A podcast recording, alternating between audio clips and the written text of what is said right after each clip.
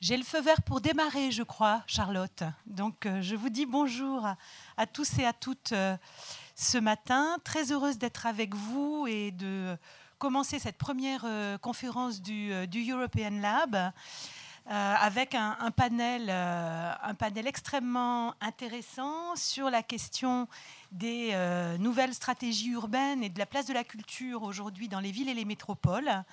Donc je vais dans un premier temps euh, vous présenter nos, invités. Donc euh, je vais faire comme ça. à côté de moi, Catherine, euh, Catherine Cullen. Donc on faisait le compte hier, on, se connaît depuis une dizaine d'années. quand on s'est rencontrés, c'était justement dans une organisation qu'elle connaît bien, pour laquelle elle, elle travaille maintenant, qui s'appelle Cité et gouvernements locaux unis, est une organisation mondiale de collectivités euh, territoriales. Et quand on s'est rencontrés, se lançait un document de référence qui s'appelle l'agenda 21 de la culture, dont elle va nous parler, puisqu'elle a présidé jusqu'à il y a un an, quelques mois, quelques mois, elle a présidé la commission culture donc de cités et gouvernements locaux euh, unis. Euh, donc Catherine euh, a été pendant deux mandats municipaux adjointe à la culture de la ville de Lille et elle a connu ce, grand moment, je crois très réussi, qui a été la capitale européenne de, la culture à Lille en, en 2004. Donc voilà, c'est une experte, c'est une experte des villes et de la place de la culture dans les métropoles. À côté Catherine, donc Catherine Magnan, qui est euh, donc chef d'unité à la direction générale culture et éducation de la Commission européenne et qui fera euh, l'introduction de cette, de cette conférence. À côté de Catherine, donc Philippe euh, Kern. Alors, on ne se connaît pas avec Philippe, mais en revanche, l'agence KEA est extrêmement connue. Donc, Philippe Kern dirige cette, euh, cette agence de conseil qui est à la fois une agence et un think tank sur la question de la culture des industries euh, créatives et qui mène actuellement un projet qui a reçu le, soutien d'Europe créative sur la place des villes et des, la place de la culture dans les villes et les régions. Il nous parlera plus particulièrement de, cette, de ce projet, mais il pourrait nous dire plein de choses, puisqu'AKEA, ça fait déjà plusieurs années qu'ils étudient euh, les évolutions culturelles dans les territoires. Comme euh, expert, donc nous aurons deux, une introduction de Catherine Magnan, deux exposés donc de Catherine Cullen et de Philippe Kern, et puis nous avons avec nous donc Guy Cèze, qui est chercheur en sciences politiques, qui est rattaché à un laboratoire CNRS qui est assez connu, qui s'appelle PACT. Enfin, quand je dis qu'il est assez connu, c'est une mine de, de, ressources pour euh, les chercheurs, les étudiants et les, et les décideurs euh, politiques. Donc, PACT est, installé à, à, Grenoble et regroupe des chercheurs euh, dans différentes disciplines qui travaillent notamment sur la question des territoires. Et Guy, lui, est spécialisé sur les politiques culturelles depuis très longtemps et ses dernières recherches porte particulièrement sur euh, la culture et les villes et les, métropoles. Donc il, euh, il, va un peu décrypter, euh, je lui ai en tous les cas demandé ça tout à l'heure, lui aussi pourrait faire un exposé, mais ce qui est intéressant, c'est que Guy réagisse aux exposés qui vont être faits par Catherine, Catherine Magnan, Catherine Cullen et Philippe Kern. Voilà, nous allons garder du temps pour que, puisqu'on est dans une, dans une situation, je trouve, euh, assez idéale pour, euh, pour se parler, pour euh, discuter. voilà, donc je pense que vous aurez envie, et je l'espère, de prendre la parole, d'intervenir, de témoigner ou d'interroger, euh, voilà, ou d'analyser et d'apporter votre contribution à cette, euh, à cette table ronde. Donc nous garderons du temps puisque nous sommes ensemble jusqu'à presque midi, pas tout à fait midi, midi moins 5 on va dire, où ensuite nous aurons euh, trois présentations extrêmement intéressantes de porteurs de, de projets culturels européens.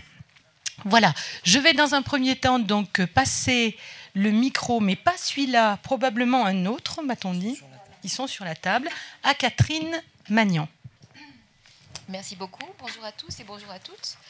Euh, moi aussi, je suis ravie d'être ici et je voudrais d'abord remercier Vincent Carry et toute son équipe d'Artifarty pour l'organisation de ce, forum European Lab, ainsi que le musée qui nous accueille et puis aussi la ville de Lyon et la région. Donc, quand on m'a proposé de faire l'introduction de ce, de ce panel, j'en étais ravie pour euh, plein de raisons. Et une des raisons était le titre qui a été choisi, que je trouve très bien choisi La culture, Eldorado des nouvelles stratégies urbaines. Mais finalement, est-ce que vraiment on redécouvre quelque chose là? Est-ce que les villes n'ont pas toujours été des lieux où euh, la culture rayonne, fleurit, essaime? Euh, Si on pense par exemple à l'Antiquité, à Babylone, si on pense à Florence, à la Renaissance, au XXe siècle à Paris, à Berlin, à New York, ou maintenant aux villes qui se, qui se développent avec une énergie extraordinaire en Asie, en Afrique, et où la culture et les industries créatives et culturelles sont très importantes. Est-ce que finalement, les villes n'ont pas toujours été un lieu euh, d'épanouissement des cultures?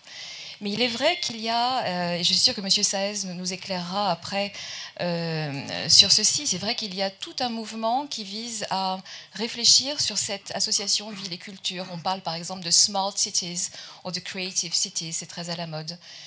Et c'est quelque chose qu'on prend très au sérieux à la Commission européenne, à l'Union européenne. Donc nous, on finance peut-être, c'est quelque chose, euh, on en a déjà parlé avec Lille, que vous connaissez, euh, les capitales européennes de la culture. Tous les deux ans, il y a euh, deux villes en Europe qui sont désignées capitales européennes de la culture. Ça existe depuis 30 ans, avec beaucoup de succès, parce que ce titre est l'occasion de couronner des efforts commencés souvent bien en amont, euh, parfois jusqu'à 5 ans avant, et puis euh, qui, souvent continue. Et donc, euh, une ville reçoit un titre qui lui permet souvent, comme ça a été le cas à Lille en 2004, de changer son image ou de régénérer des quartiers défavorisés ou des quartiers urbains en déshérence. On a, vu, on a vu par exemple Liverpool faire un excellent travail, et ça a été une capitale européenne aussi, euh, à ce propos, ou alors se projeter dans l'avenir. C'est par exemple le cas de Mons, qui a été capitale européenne de la culture l'année dernière, qui est une ville de la euh, partie francophone de la Belgique, qui était un ancien bassin minier. Euh, qui a beaucoup souffert de la transition économique et qui essaye de se transformer et qui est en train d'y arriver en une espèce de Silicon Valley. Ils ont donc investi sur le numérique pour à la fois changer le numérique et la culture, changer leur image, mais aussi changer euh, leur bassin d'emploi et euh, leurs atouts économiques. Euh, mais pour arriver à faire tout ça, il faut une capacité, il faut des, élus locaux, il faut des équipes qui soient formées, qui soient en mesure d'opérer, de, contribuer à opérer ces changements. Et c'est pour ça qu'on finance un grand schéma que Philippe de, de, de Kea va vous présenter, qu'il est en train de mettre en œuvre avec un autre réseau de villes qui s'appelle Eurocities, qui vise à euh, faire des échanges entre villes pour que des villes intéressées à investir sur la culture puissent venir s'inspirer d'exemples particulièrement euh, réussis dans toute l'Europe. Voilà une des choses que, nous finançons. On, réfléchit aussi à mettre en place un index euh, sur la créativité dans les villes, pour les villes créatives. Donc ça, c'est quelque chose qui est en préparation et qu'on espère pouvoir euh, annoncer l'année prochaine. Voilà donc quelques-unes des, des, initiatives sur lesquelles on travaille pour encore une fois un lien entre ville et culture que l'on prend très au sérieux parce qu'on pense qu'il y a là une vraie source de richesse pour la cohésion sociale mais aussi pour, euh, pour le développement économique des villes. Merci beaucoup. Merci Catherine pour cette euh, introduction et pour les, encouragements de, la Commission euh, européenne euh, en direction des territoires et notamment des, villes et des régions. je vais passer la, parole à, Philippe Kern. Je pense que vous, avez tout intérêt à aller sur le site de KEA. Il y a énormément d'initiatives et de ressources intéressantes à prendre sur ce, sur ce site et euh, j'ai moi-même téléchargé avec beaucoup d'intérêt hier The Smart Guide to Creative Spillovers, donc, euh, qui a été d'ailleurs un projet financé aussi par la Commission européenne. Donc je pense que Philippe va avoir beaucoup à, à nous raconter sur aujourd'hui la place que la culture occupe dans les stratégies urbaines. Merci beaucoup. Alors effectivement, j'ai beaucoup de choses à raconter, donc stoppez-moi si j'en si dis trop.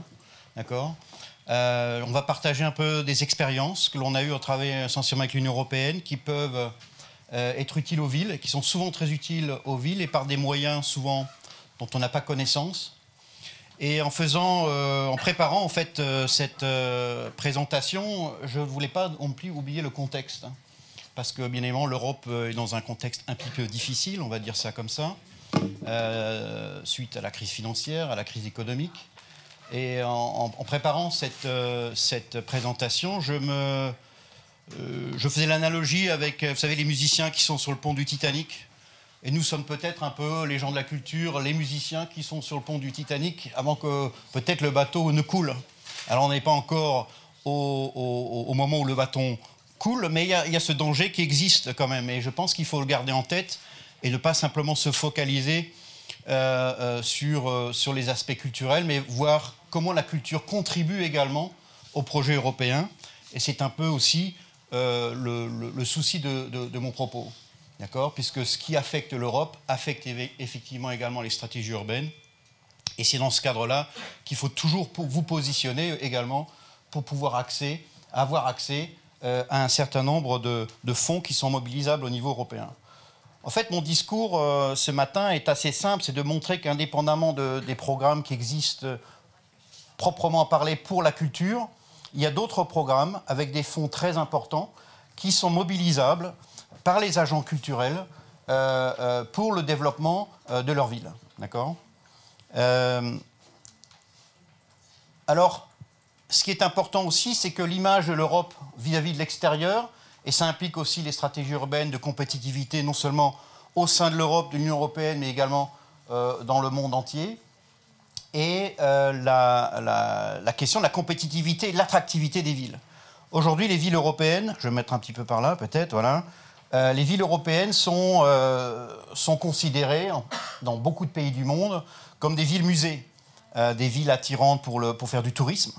Euh, mais qui ne sont pas nécessairement, euh, pour défendre le patrimoine, euh, défendre l'héritage, mais qui ne sont pas nécessairement des lieux de créativité. Et souvent, en particulier dans les pays asiatiques, les pays d'Amérique latine, vont considérer les villes d'Union européenne pas comme des villes d'innovation, de créativité. Et là, il y a un effort à faire, et là c'est pour l'ensemble de l'Union européenne, mais également pour l'ensemble des acteurs institutionnels, à démontrer que le territoire européen est un territoire terriblement euh, euh, créatif et innovant. Euh, d'accord? Pour essayer de quitter un peu cette image passéiste de ville-musée attractive pour simplement le, tourisme. Alors évidemment, les villes américaines sont toujours montrées en exemple. Et là, c'est pris en fait dans, un hub à, Shenzhen, en, Chine. Alors aussi, de notre côté, Qu'est-ce qu'on retire euh, souvent des projets européens? Quelle est l'image qu'on peut avoir des projets européens? Alors souvent, c'est des, des, photos de famille. Euh, de déplacement à l'étranger. Alors là, vous avez des représentants des départements culture de neuf villes européennes. Euh, on a pris cette photo à Sofia la, semaine dernière. vous allez peut-être voir des collègues de, la ville de Nantes. il y a Belfast ici, Birmingham. Et, souvent, c'est un peu symptomatique de ces échanges de bonnes pratiques qui, avoir, qui ont lieu dans le cadre des activités euh, euh, européenne.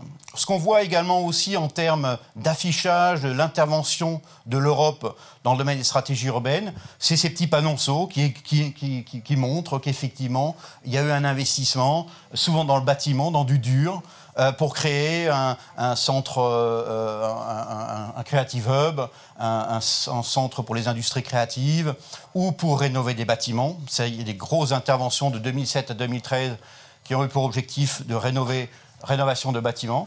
Donc ça, c'est une autre image euh, typique de l'intervention. Et alors parfois aussi, euh, des choses un peu plus euh, directes de promotion des villes dans le cadre des capitales européennes de la culture, où on essaye, on, utilise le label Capitale européenne de la culture pour attirer, pour, pour faire connaître sa ville, et éventuellement, et également pour développer une stratégie. Je reviendrai dans un des cas pratiques que je voudrais illustrer euh, euh, ce matin. Alors, ce qui est intéressant, c'est que euh, la culture, et je ne vais pas faire un long débat là-dessus, mais la culture n'est pas une compétence directe de l'Union européenne. C'est une compétence subsidiaire. Donc, quand l'Union européenne intervient dans le domaine de la culture, ce n'est pas dans un objectif de, développer une fierté européenne, de développer des institutions culturelles européennes, euh, de, créer des consanguinités avec le milieu artistique. C'est de manière beaucoup, plus pragmatique, très souvent liée en fait aux objectifs du traité euh, de l'Union européenne, qui sont souvent des objectifs économiques. Et l'une des raisons qui justifie l'investissement de l'Europe dans la culture est liée en fait à l'impact de cet investissement sur les activités économiques, sur les activités sociales. Donc on sait maintenant que l'investissement culturel n'est pas simplement un investissement pour attirer du touriste ou pour rénover euh, du patrimoine, mais que cet investissement a euh, des conséquences, un impact sur beaucoup euh, d'aspects qui sont très souvent gérés par les villes elles-mêmes. Et ce qu'il faut dire aussi, il faut l'insister, au niveau européen, aujourd'hui, le principal moteur de développement des politiques culturelles sont les villes. Ce ne sont pas les États, ce sont les régions dans une moindre mesure, mais essentiellement les, initiatives sont prises par les villes et je reviendrai euh, sur cet aspect-là. Alors l'un des aspects importants aussi, c'est que du fait de cette dimension économique, euh, il a fallu justifier en fait un certain nombre de programmes, et, Catherine pourrait nous le dire mieux que moi, il y a quelques années, euh, la Commission européenne avait du mal à justifier la, continuité d'un programme culture, puisque euh, les, politiques estimaient que ça ne relevait pas de l'Union européenne. Et la manière de justifier Creative Europe, c'était de montrer, oui, mais les industries culturelles et créatives contribuent à la croissance économique, contribuent à la compétitivité de l'Europe et font que l'Europe reste un territoire d'innovation par rapport aux autres territoires dans le monde. Et donc toute cette, euh, euh, euh, cette, linguistique sur la créativité a été très importante pour justifier la, continuité de l'investissement dans le domaine de la culture au niveau européen.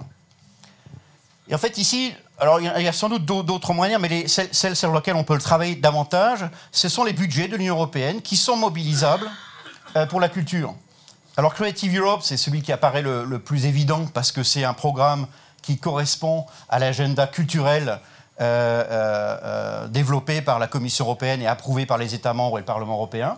Mais vous voyez que en termes de, fonds mobilisables, ces ressources sont, faibles. D'accord? Qui plus est, il faut pratiquement enlever un milliard pour l'audiovisuel, hein, c'est ça pour le cinéma. D'accord?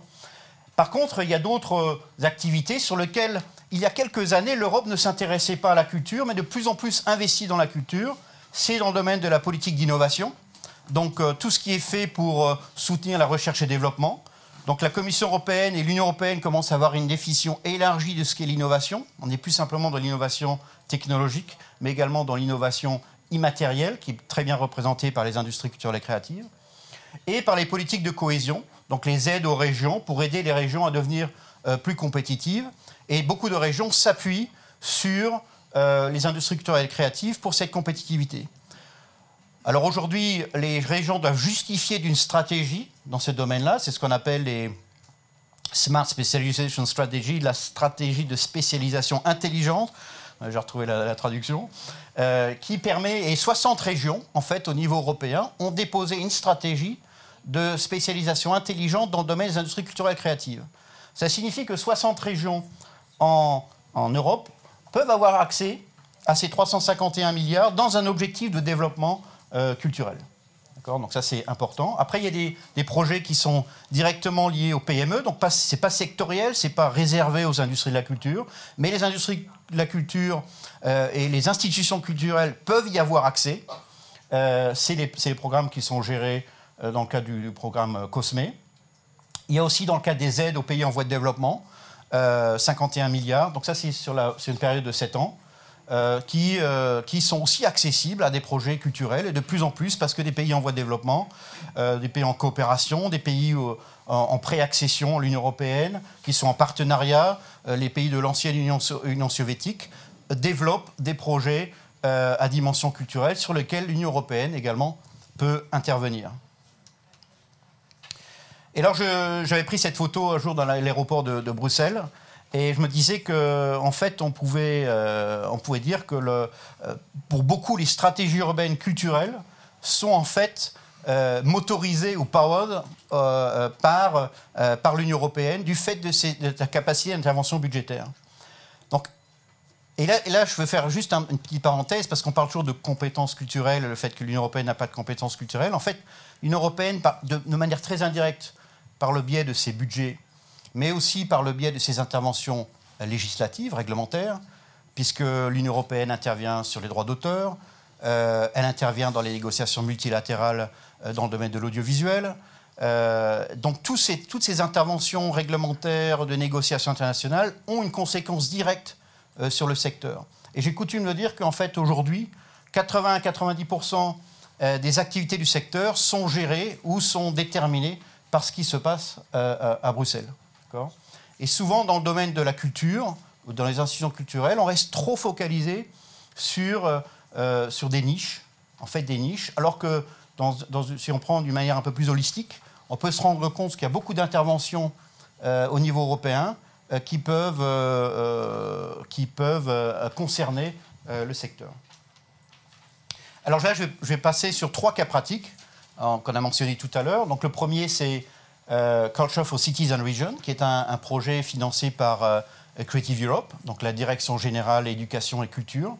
C'est un projet que nous avons développé avec Eurocities. Eurocities, c'est une euh, association de 150 euh, villes européennes d'une certaine taille euh, qui ont, décidé de, de, développer ce projet qui a pour ambition, un, très beau projet d'ailleurs, je voulais féliciter la Commission européenne pour cette initiative, c'est un très beau projet d'échange de bonnes pratiques, où dans un premier temps on a fait un mapping de 70 cas de bonnes pratiques en Europe de stratégie urbaine euh, pour la culture dans un objectif soit économique, soit social, aux objectifs de, patrimoine. Et à partir de ces quatre bonnes pratiques, on a sélectionné 15 villes euh, qui faisaient l'office d'un voyage euh, de découverte sur une, thématique très précise. par exemple, pour donner un exemple plus précis, nous étions à Sofia la semaine dernière parce que Sofia avait développé un projet intéressant de cofinancement privé-public euh, qui avait un intérêt pour d'autres villes pour essayer de, comprendre comment éventuellement on pouvait associer des financements privés à des stratégies de développement euh, urbain. Euh, donc 15 visites qui sont en train de s'achever à, la fin du mois de juin. Et on passe dans, un, dans une troisième étape, c'est un projet de, 3 ans, où là on va proposer un coaching à 10 villes, un coaching de 3 jours, euh, où des experts et des, représentants de, différentes villes vont se présenter dans 10 villes qui auront été sélectionnées pour leur permettre le développement de leur stratégie. Donc ici, on est dans, alors je vous encourage à aller sur le, sur le, sur le site web. Euh, on est dans une situation d'échange, vous savez, la photo qu'on a vue, d'échange de cas pratiques, euh, d'échange d'activités différentes dans les villes. Alors il y a des villes qui sont plus axées sur le développement économique, d'autres l'utilisation de la culture dans les objectifs sociaux, euh, comment utiliser le patrimoine immobilier euh, et comment utiliser la culture pour exploiter ce patrimoine immobilier sont des, sont des sujets assez récurrents euh, dans les villes. Donc de manière très concrète, on rentre dans les stratégies urbaines en permettant à des, personnes de Copenhague d'échanger avec des personnes de Porto et de voir si, si, ces, si ces, activités peuvent être transférables donc il y a un gros aspect transférabilité, étude de la transférabilité euh, des différentes euh, études. Alors bien évidemment, chaque ville a ses propres ressources culturelles et chaque ville doit essayer de comprendre comment elle peut exploiter ses ressources euh, au bénéfice bien évidemment des artistes, de, la culture ou des industries culturelles et créatives, au bénéfice du territoire, des citoyens. Création essentiellement, aujourd'hui, c'est création d'activités économiques, création d'emplois, euh, puisque c'est le, le, nerf de la guerre. Beaucoup d'industries sont délocalisées, beaucoup de villes, de maires, de responsables politiques voient dans les industries culturelles et créatives un moyen de redynamiser euh, l'économie locale. Avec la valeur ajoutée que représente l'investissement culturel, c'est qu'il apporte de la qualité de vie. Et, euh, et, cette qualité de vie est importante comme source d'attractivité, de talent, d'investisseurs étrangers, et, et ainsi de suite. Alors j'ai mis cette photo parce que est, est prise à Molenbeek et je pense que c'est important aussi de, garder euh, cet aspect euh, euh, un peu plus, on va dire, artistique de Molenbeek et ne pas rester focalisé sur, sur ce qu'on peut avoir. Alors, une des aspects aussi, c'est bien évidemment tout le monde est à la recherche du sacré Graal, comment encourager la créativité, l'innovation. Et ça, c'est un gros moteur. C'est un gros moteur pour les villes pour investir dans ce domaine d'activité, mais c'est un gros moteur d'intervention de l'Union européenne. Parce que si on n'arrivait pas à justifier que la culture, l'investissement dans la culture contribue à l'innovation, à la créativité, aujourd'hui on aurait du mal à avoir accès à ces fonds euh, que je citais auparavant. Ça, c'est une démarche intéressante, effectivement, de réutilisation euh, de panneaux électriques euh, dans la ville. Ça, c'est pris à, Sofia. Alors un deuxième projet aussi qui est intéressant, ici c'est un projet Urbact. Urbact, c'est un projet qui permet également à des villes de travailler ensemble sur des euh, points stratégiques importants. Donc ici, ce projet Creative Spin, qu'on a monté pour la ville de Birmingham en Angleterre et qui a rassemblé neuf autres villes européennes, dont un bon nombre d'anciennes capitales européennes de la culture, avait obligé de, voir comment les villes pouvaient établir des méthodologies permettant euh, la transversalité ou l'échange entre les industries culturelles et créatives, les institutions culturelles, les compétences artistiques, avec d'autres secteurs de l'économie. Euh, donc c'est toute cette histoire de euh, comment contribuer à l'innovation grâce aux compétences artistiques. Et là, l'idée de ce projet, c'était de, concevoir au sein même des villes, en testant dans neuf différentes villes. Donc ça, les projets européens sont très importants parce qu'ils permettent d'expérimenter en fait et de voir le, le résultat d'expérimentation dans d'autres configurations urbaines et de voir comment l'innovation pouvait bénéficier dans d'autres secteurs plus traditionnels de l'intervention des compétences culturelles et artistiques. Et le troisième exemple que je voulais signaler était mentionné ici par Catherine, puisqu'on est en train de faire euh, l'évaluation de Mons 2015. Et la Mons 2015 est assez, assez intéressant dans le. C'est beaucoup inspiré d'ailleurs de Lille. Euh, est très intéressant parce que, en fait, la stratégie montoise, elle date de 2002.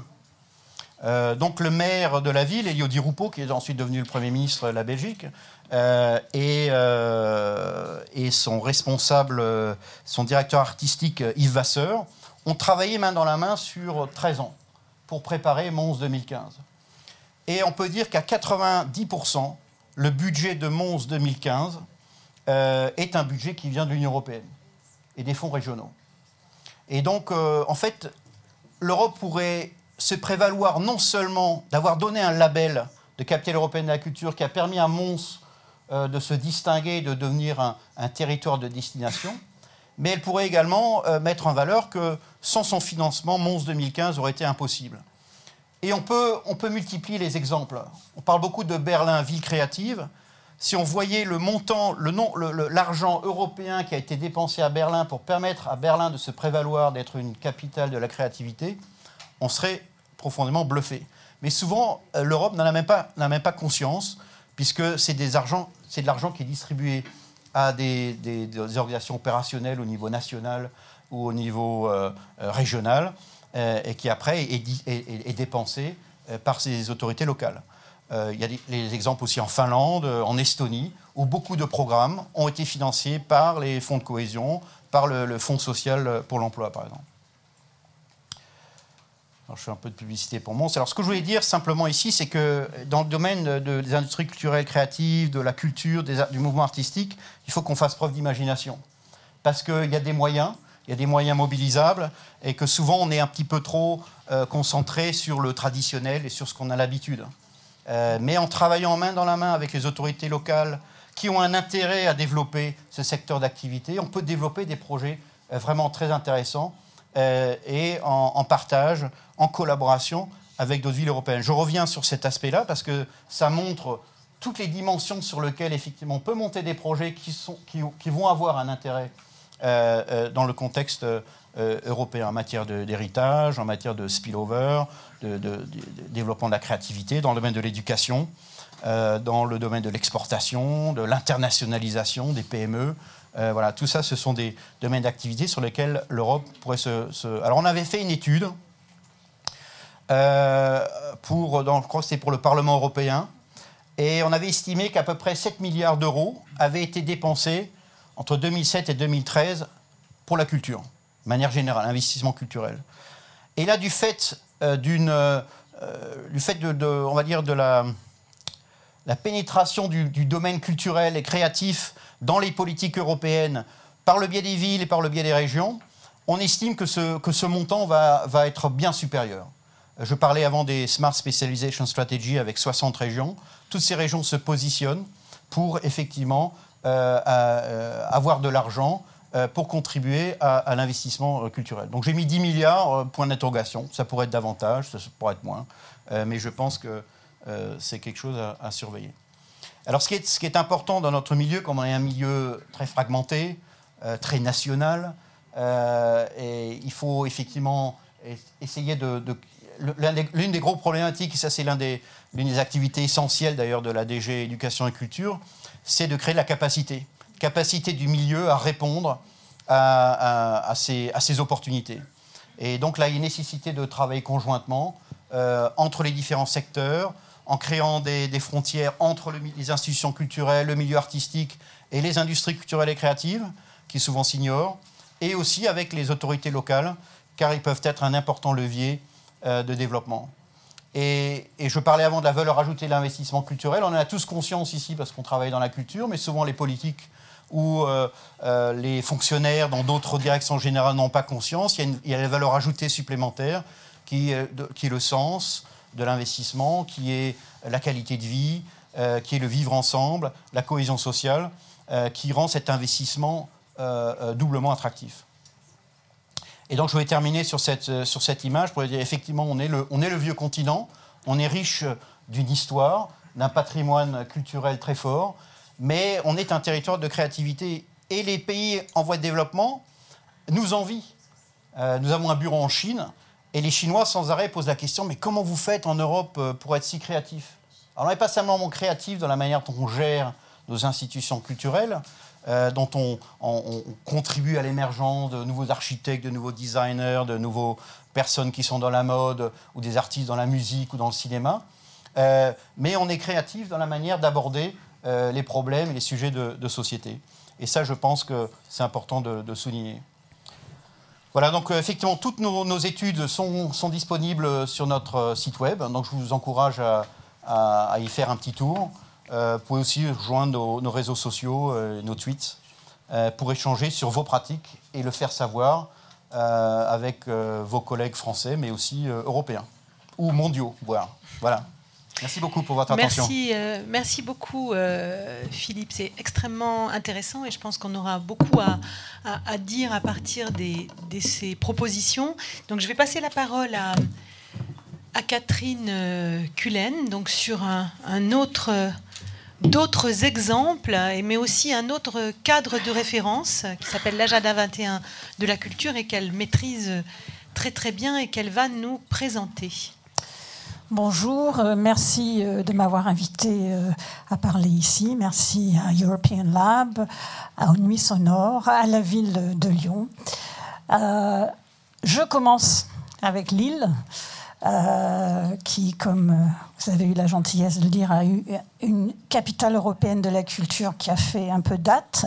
On en est bien sûr très fiers.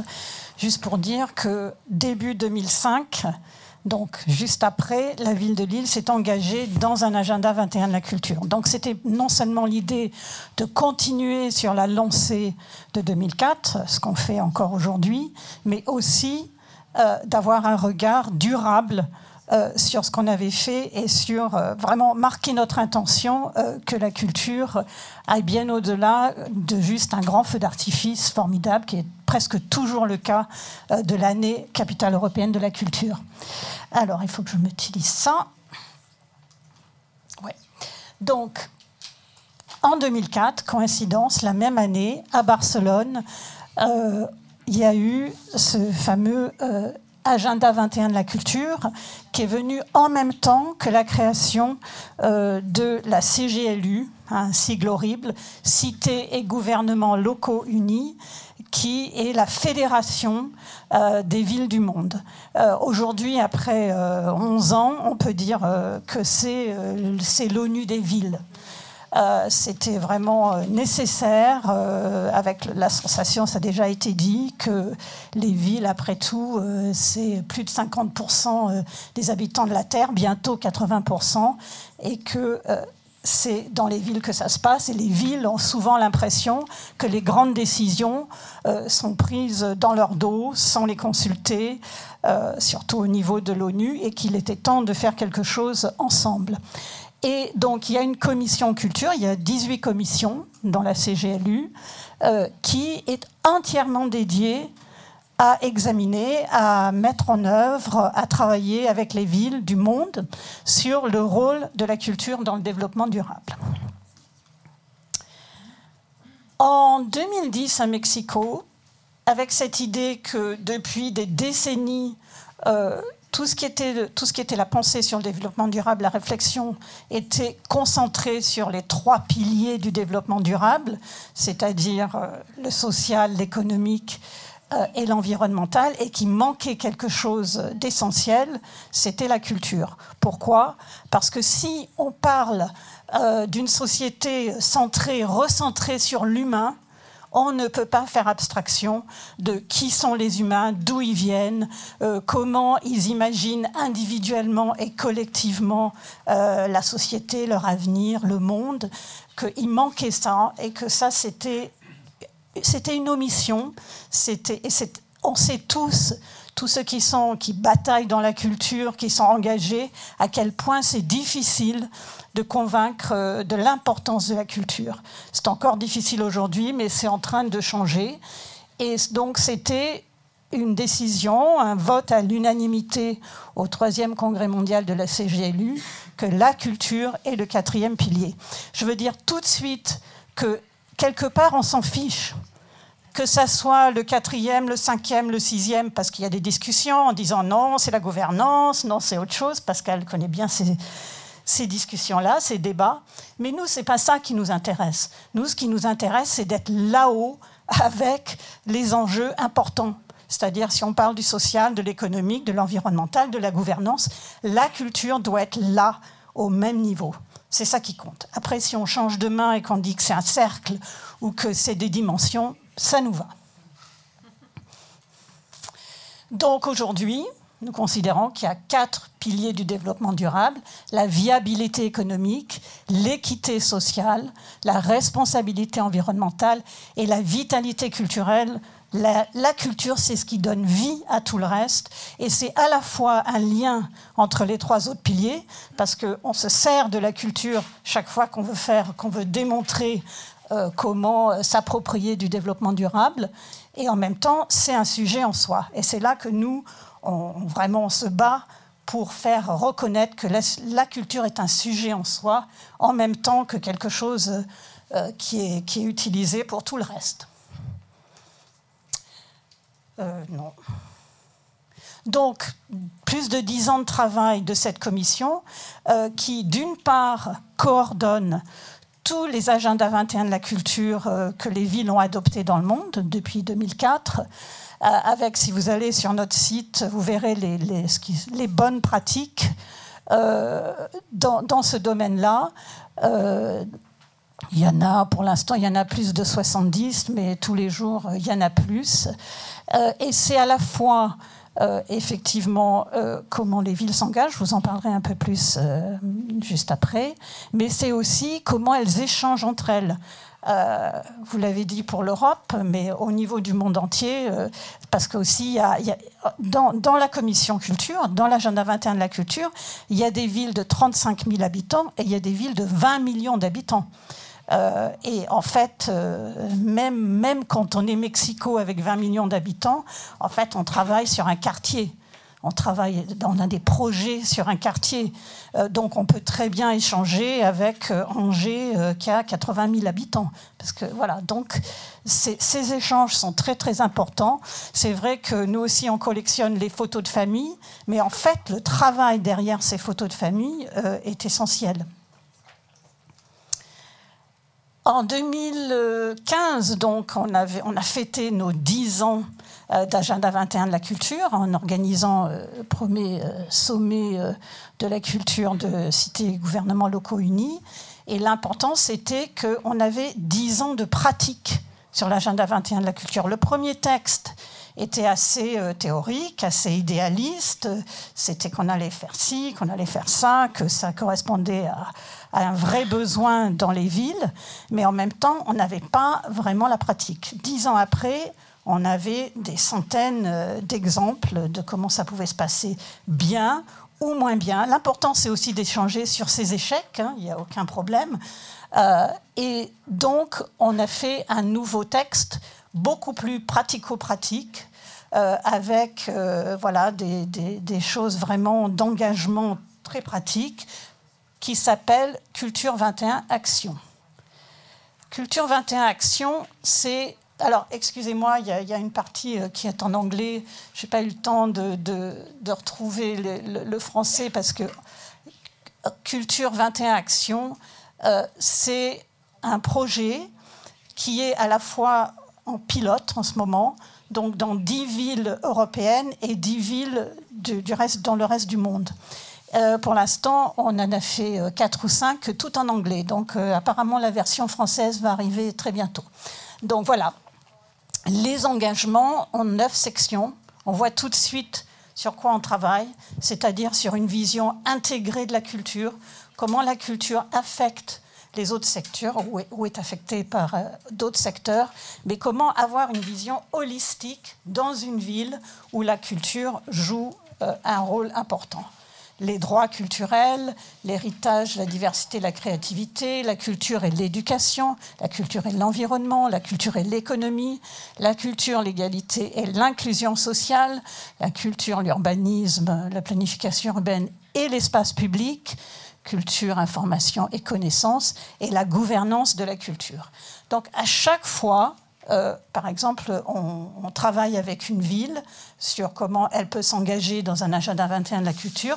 La première chose qu'il faut savoir, c'est que pratiquement toutes les villes font déjà des choses qui sont complètement là-dedans. Donc d'abord dire ce qu'elles font déjà et après voir comment elles peuvent aller plus loin. Euh, et donc à chaque fois, euh, pour chaque euh, engagement, euh, il y a une, un espèce de questionnaire, une checklist. Est-ce que euh, dans ma ville, on fait ci ou ça par rapport à l'engagement? Je, vous montre ça. ah ben, je l'ai quand même traduit hier soir. C'était pas la peine que je vous fasse la traduction orale, j'avais oublié. Bon voilà, donc, donc si on prend par exemple les droits, les droits culturels, donc à chaque fois, les villes et ça se passe par des workshops euh, qu'on mène pendant plusieurs jours euh, avec euh, des participants qui viennent à la fois de la culture, mais aussi du développement durable, de l'éducation, de l'économie. Enfin, on essaye de faire un panel très très grand, bien sûr de la société civile, beaucoup. Et donc on se pose des questions. Est-ce qu'il y a des programmes qui qui euh, permettent euh, un, engagement plus large des, je traduis comme ça, des, citoyens dans les pratiques culturelles. Des questions sur euh, le rôle des femmes dans la culture. Où est-ce que, est que, vous en êtes dans votre ville? Comment vous faites pour les encourager, pour les soutenir, etc. Évidemment, énormément sur la diversité culturelle. Est-ce qu'elle est reconnue? Comment elle est représentée? Donc voilà, pour ça, et c'est tout un travail qui se fait avec l'idée que c'est une auto-évaluation. Chaque ville s'auto-évalue. Euh, si vous voulez, là, c'est un panel global qu'on a fait pendant l'année dernière euh, avec des experts, avec des villes qui sont déjà des villes leaders. Euh, et puis maintenant, chaque ville fait son propre, sa propre évaluation et décide comment elle veut aller plus loin et décide. Et donc, c'est quelque chose, c'est une autosaisine d'une certaine manière. C'est un travail euh, qui se fait euh, évidemment avec un, panel très, très élargi, à la fois de responsables et de gens de la société civile qui ont envie d'y participer.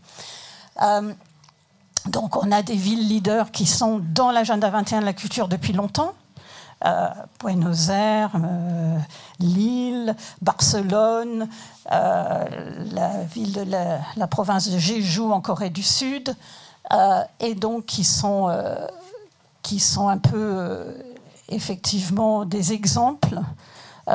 encore une fois, les échanges sur les échecs sont permanents, mais aussi donc c'est les villes pilotes, c'est en ce moment, en France, on travaille France, en Europe, pardon, on travaille avec une fédération, la fédération euh, de, toutes les associations culturelles européennes, la plus grande fédération, Culture Action Europe, euh, qui représente la société civile et les engagements. enfin, et, toutes les institutions culturelles engagées, 80 000 adhérents en Europe, Et donc, on fait ce projet avec eux pour avoir, pour s'assurer qu'il y a une présence de la société civile.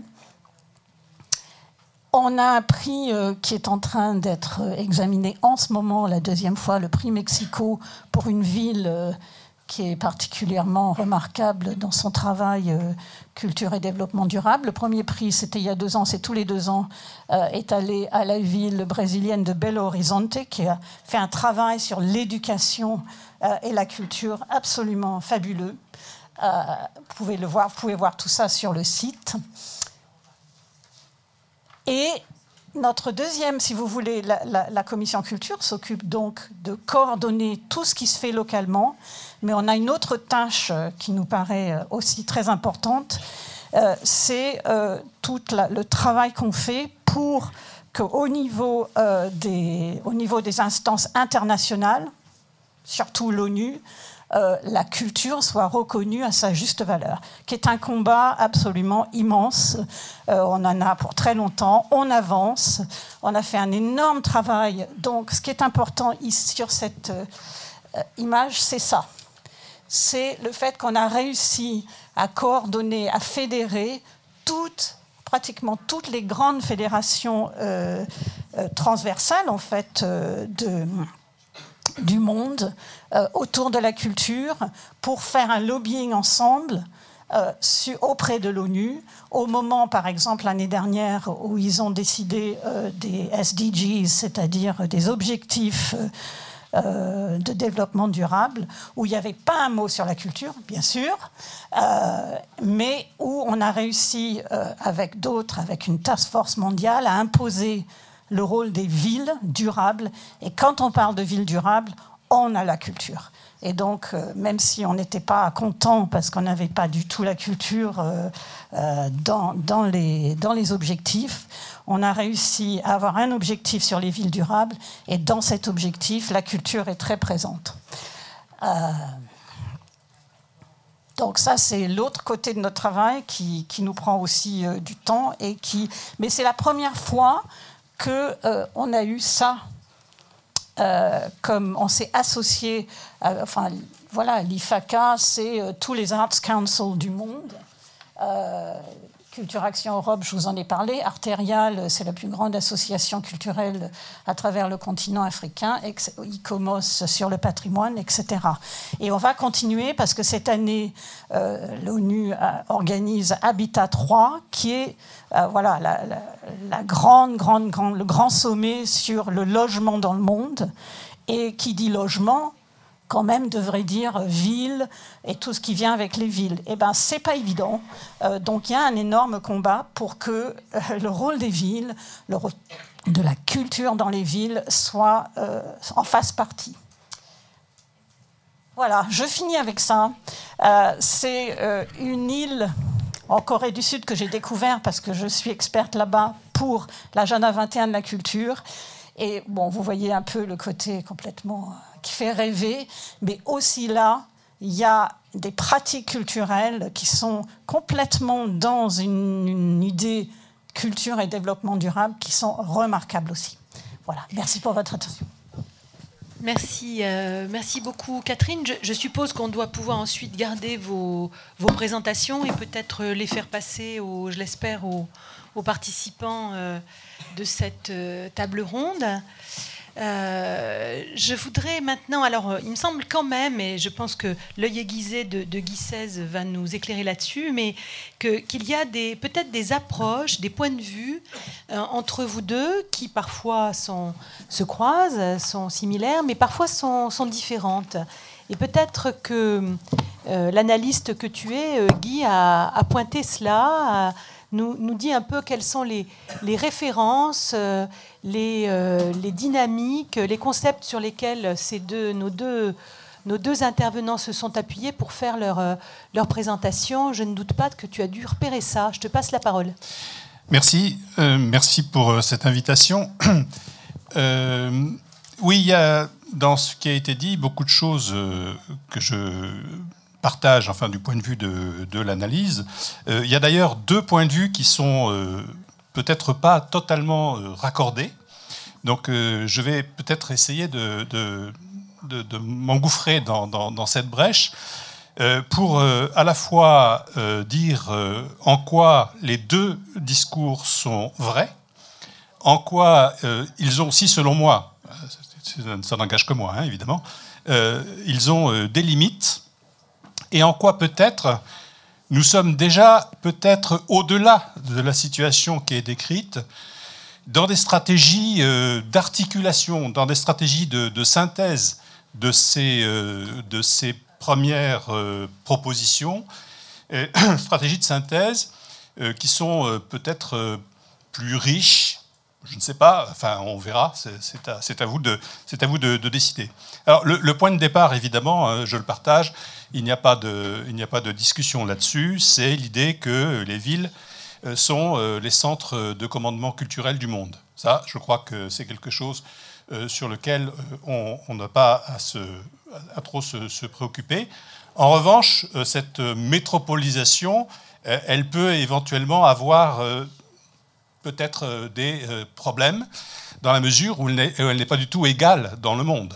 Et donc là, vous avez une représentation, par exemple, de ce qu'est la métropolisation en France, à partir des indicateurs les plus communs de l'analyse de cette euh, métropolisation. Et vous voyez bien qu'il y a un risque de vortex, hein, un risque euh, euh, de trou noir hein, qui, absorberait toute l'énergie du pays, un pays comme la France, mais ceci est peut-être aussi se passe aussi peut-être dans d'autres pays. Donc il y a évidemment une tendance, hein, pour la plus petite sous-préfecture, à se vouloir une ville créative, à se vouloir une métropole.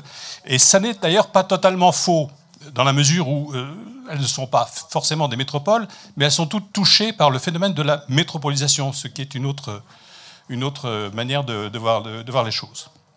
Alors, ce qui est important, je crois, c'est qu'on est aujourd'hui dans les villes face à un mode d'action publique qui a beaucoup euh, bougé. Alors, d'abord, c'est un mode d'action qui est territorial, ça, on vient de le dire, euh, en prenant acte de l'importance que sont euh, aujourd'hui les villes. Mais comme Philippe Kern a beaucoup insisté là-dessus, nous sommes aussi dans une période où les politiques sont transversales.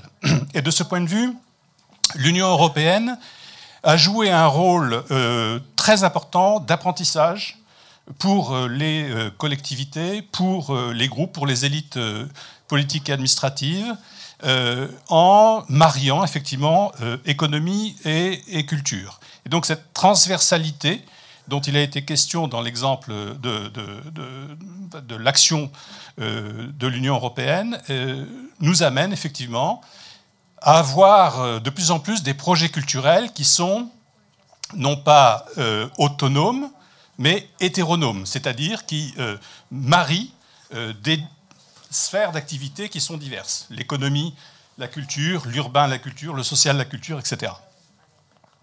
Et puis évidemment partenarial, puisqu'il est absolument impossible à des pouvoirs publics de travailler seuls, comme il est impossible à des associations euh, privé, à la société civile, de travailler seul. Il faut donc travailler forcément en partenariat. Des partenariats institutionnels verticaux, hein, la région, le département, l'Union européenne, etc.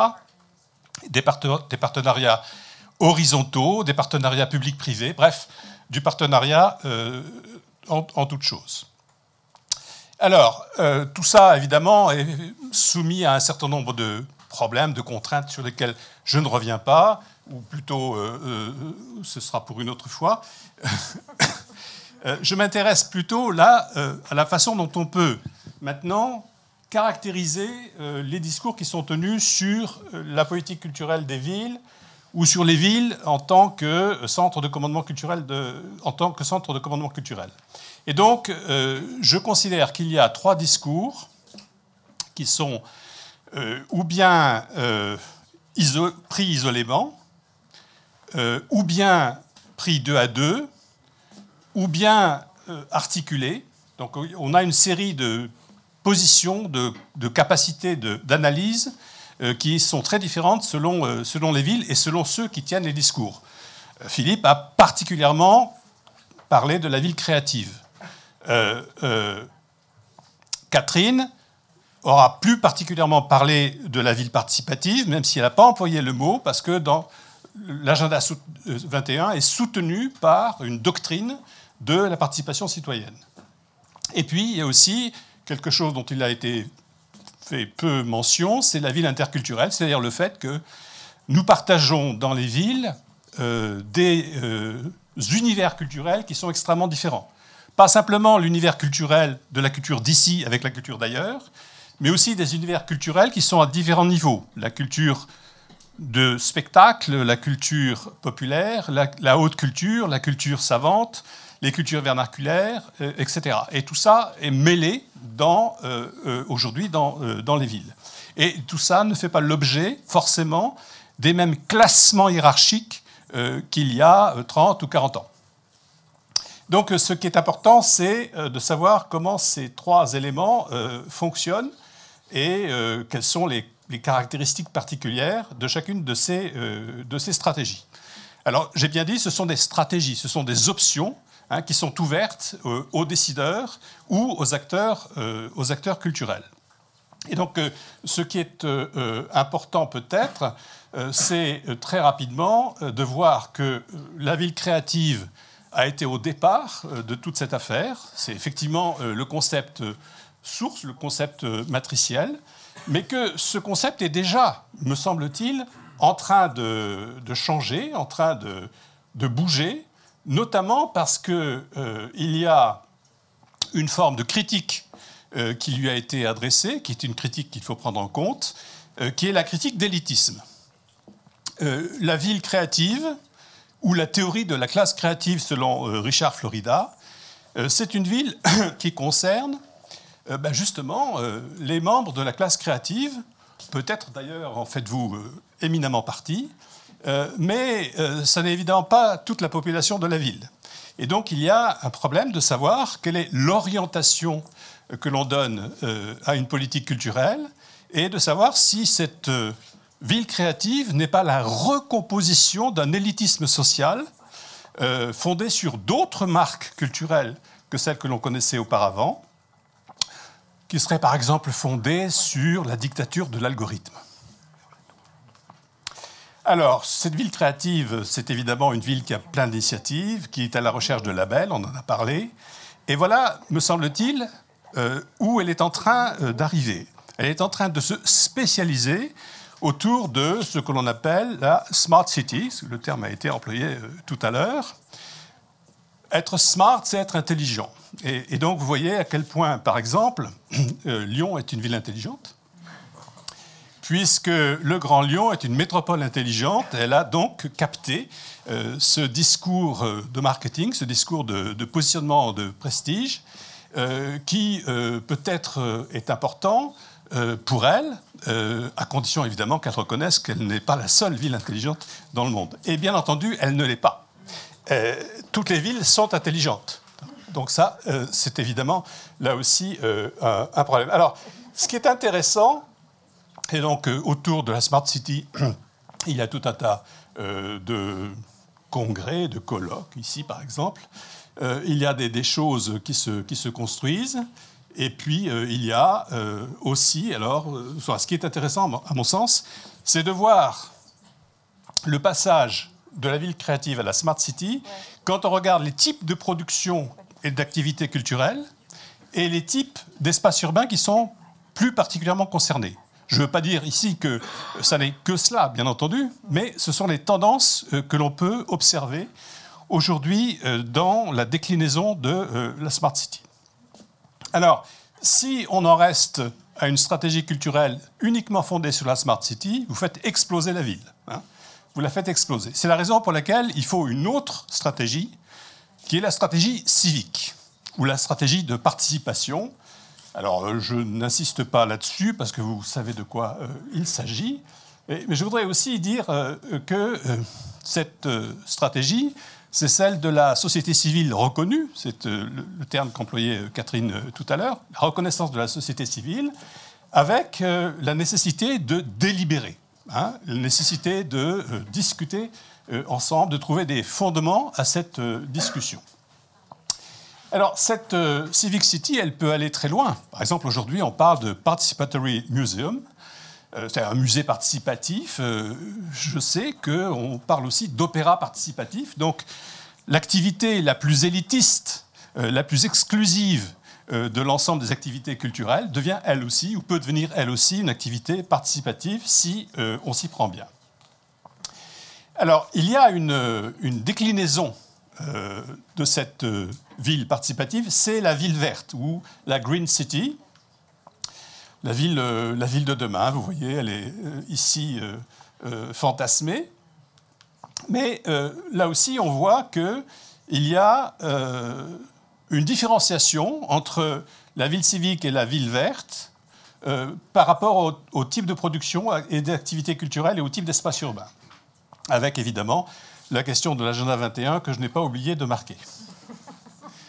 Mais alors, ça, fait évidemment euh, référence, par exemple, en termes de Green City, si, si la politique est plus euh, directement axée sur la question de la Green City, ça fait référence à la nécessité d'avoir des quartiers de haute qualité environnementale, ça fait référence aux, stratégies de végétalisation euh, des villes, ça fait référence à la piétonisation, ça fait référence à l'usage des transports doux, etc. etc. La dernière, euh, la dernière ville, ou la dernière stratégie, c'est la stratégie euh, globale. Alors, cette stratégie globale consiste à faire de la ville un lieu d'échange.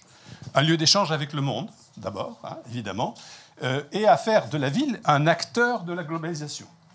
Ce qui est très important dans toutes ces affaires, c'est que la ville doit être un acteur de la globalisation par elle-même, sans la médiation de la région dans laquelle elle est ou de l'État dans lequel elle se trouve. Et ça, c'est un, point essentiel euh, de changement euh, qui est intervenu euh, dans, ces, dernières, dans ces dernières années. Donc, la ville globale ou la ville interculturelle, c'est aussi celle qui gère les flux, les flux humains. Et puis, comme je vous le disais tout à l'heure, c'est celle qui introduit l'interculturalité comme, comme un mode de vie. C'est-à-dire qui fait de chacun de nous le siège comme le disait Paul Valéry, euh, d'un trésor de discorde latente.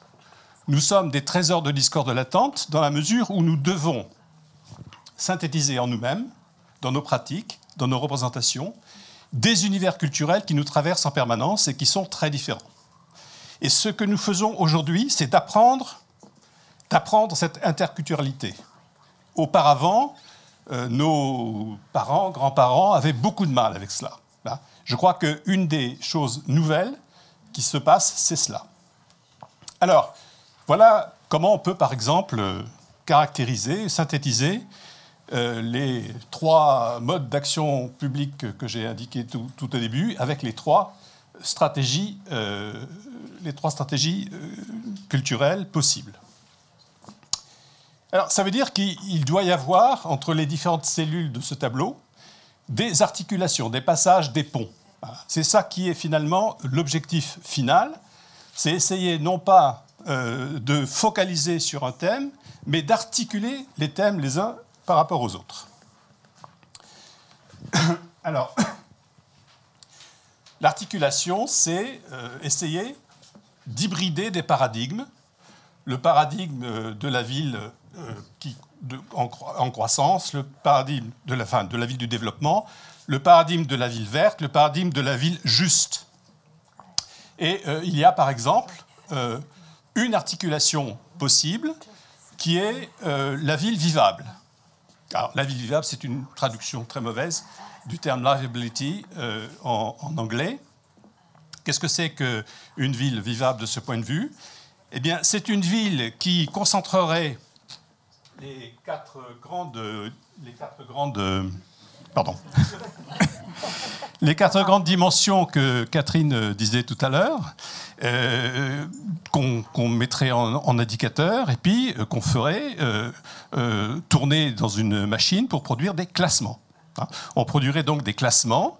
une ville, les villes vivables seraient, comme par exemple là, alors on voit rien du tout, le classement euh, euh, publié par euh, Mercer. Je ne sais pas si Philippe Carne est familier de ces, de ces classements, mais ce sont donc des classements qui sont faits par les, grandes, les grands groupes économiques, économistes de presse, Mercer, Monocle, New Economist, ou des universités, ou des fondations, comme la Fondation Maury, euh, et qui euh, donc ont pour but de classer les, les- les villes en fonction des performances qu'elles ont dans les quatre domaines en question, c'est-à-dire euh, équité sociale, enfin les quatre piliers du développement durable, équité sociale, écologie, etc., etc.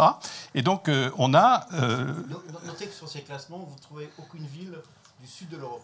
Alors Le soleil n'a aucune importance dans la, dans qualité de vie euh, d'une ville. Alors, euh, comme comme comme c'est une stratégie très très importante et que c'est un, ça devient un élément absolument fondamental de la de la de la de, de la communication des villes, hein, du marketing euh, du marketing urbain, euh, il y a des, des villes qui euh, financent des universités pour produire de nouveaux indicateurs qui leur permettraient, par exemple, d'apparaître dans le classement.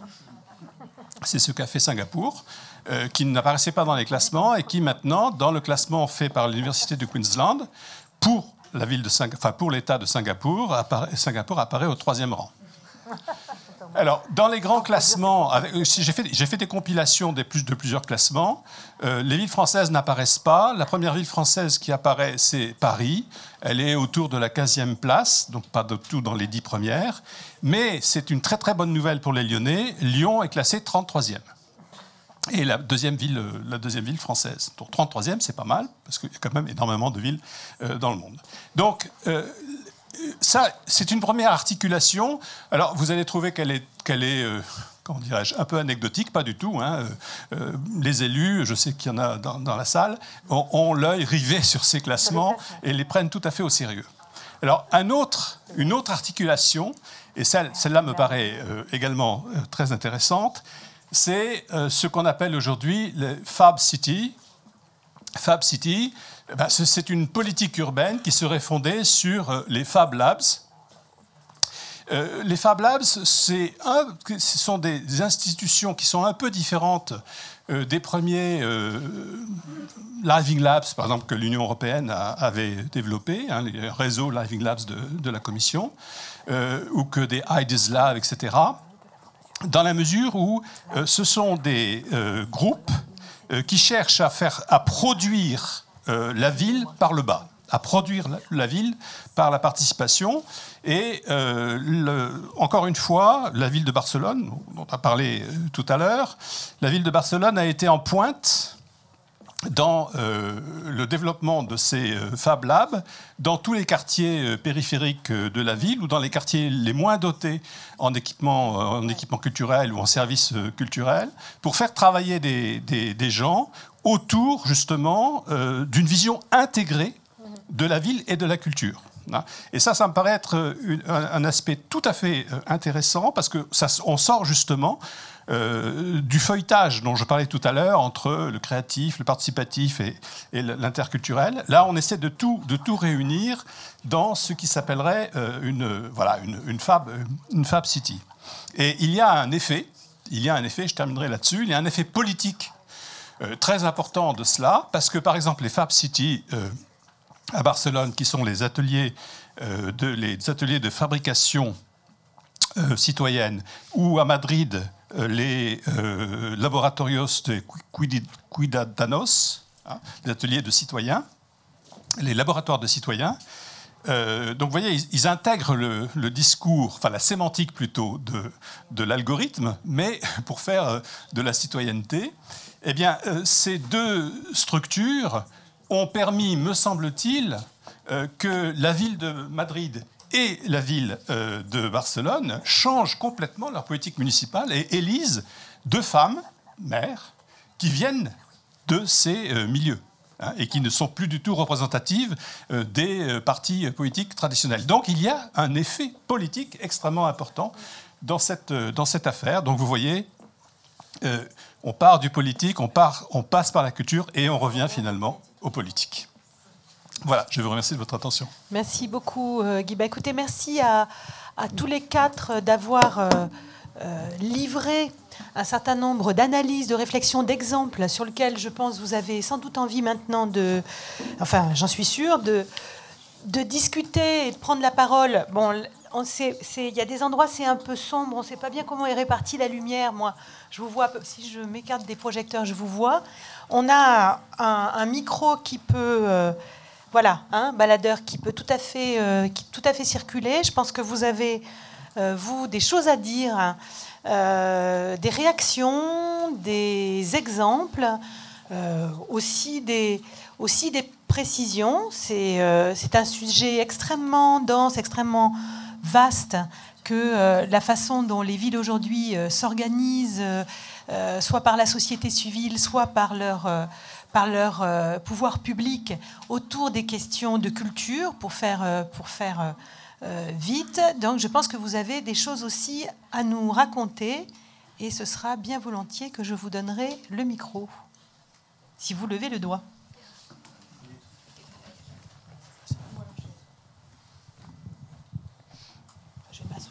Merci. Euh, moi, j'avais une question un petit peu qui était euh, dans l'orientation de ce que disait Guy, qui était plus. Ça serait bien juste de se présenter. Ah oui, donc, donc moi je suis Maxence Grugier, je suis journaliste pour le magazine MCD, magazine des cultures digitales et Digital Arty. Euh, donc voilà, en fait, je me demandais si la notion d'Eldorado euh, risquait pas justement de créer une vraie ruée vers l'or, mais au, sens propre, c'est-à-dire une prolifération de projets plus ou moins global, fab, cultural, smart city.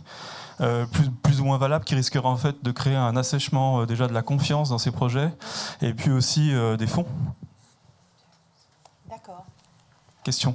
Oui, oui, oui, c'est une. Je pense que c'est une bonne question. Ce qu'on peut, on peut se la garder, hein, euh, peut-être écouter une ou deux réactions supplémentaires, ou, bien euh, vous passez euh, à tout, à l'un de vous quatre la parole. Mais il y a peut-être d'autres personnes qui veulent rebondir aussi sur cette interrogation. Ou vous avez envie qu'on passe directement au, au débat sur sur cette question-là, comme vous voulez. Euh, Philippe, je vous repasse peut-être la parole là-dessus. Alors, comment on fait là? Ouais, prenez celui-là, ça sera bien. Bah, écoutez, moi je pense que les villes sont dans une phase d'expérimentation. On essaie de créer de l'activité économique, de retrouver de l'attractivité pour le territoire. Et donc il y a des choses qui vont fonctionner, des choses qui ne vont pas fonctionner. Mais sur, ce que je peux voir dans toute l'Europe, il y a toujours des stratégies. Donc c'est toujours pensé euh, dans un mode smart, dans un mode green, dans un mode euh, suivant, labellisé de manière un peu différente mais il y a toujours des stratégies. Donc, effectivement, c'est jamais, on n'est pas sûr que ce soit gagnant, mais moi, ce que, moi mon message, c'était de dire qu'il y avait des opportunités ici d'intégrer le champ politique de manière transversale.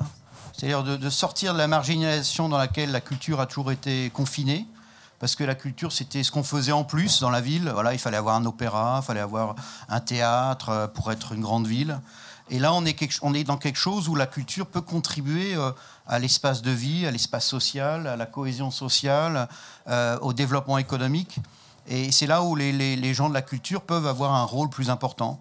Donc, mais effectivement, on est dans une phase d'expérimentation. Tout le monde parle de l'économie créative, mais ne sait pas exactement à quoi elle ressemble. Euh, est-ce que c'est de l'ubérisation? Est-ce que c'est du, partage? Voilà. Et, on, est dans, on, est, on est dans ces phases-là, je pense.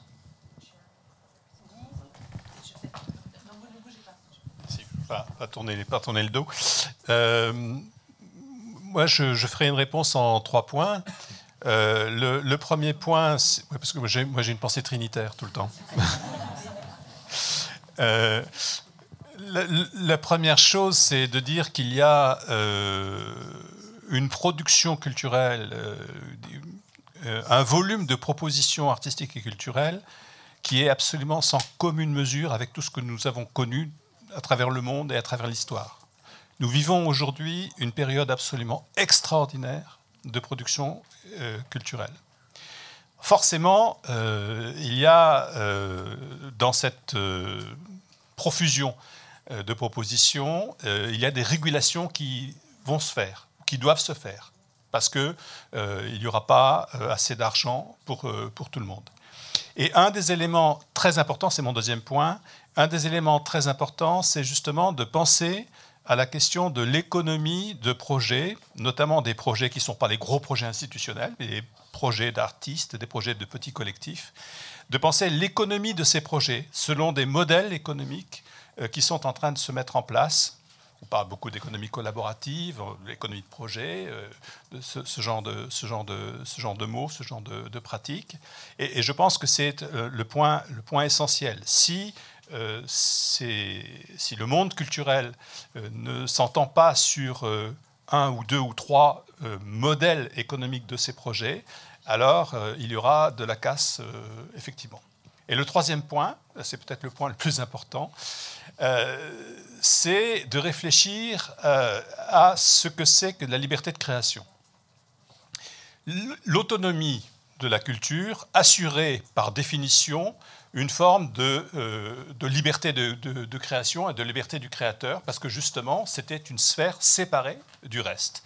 Nous ne sommes plus du tout dans cette situation. Nous sommes au contraire dans la situation de l'intégration des sphères d'activité, dans la solidarité de ces sphères d'activité. Et dans cette solidarité, la question de, la liberté de création se pose d'une façon nouvelle. Et il me semble que c'est pour l'instant un point un peu aveugle de la discussion, de, la réflexion euh, que nous avons. Alors, ce n'est pas les élus, ce n'est pas les, responsables économiques qui vont se préoccuper de cette question de la liberté de création. Ce sont les créateurs d'abord hein, et leur public. Et donc, c'est à eux, me semble-t-il, de mettre sur la, table comme, un point essentiel de l'agenda politique, des politiques culturelles, la question de la liberté de création.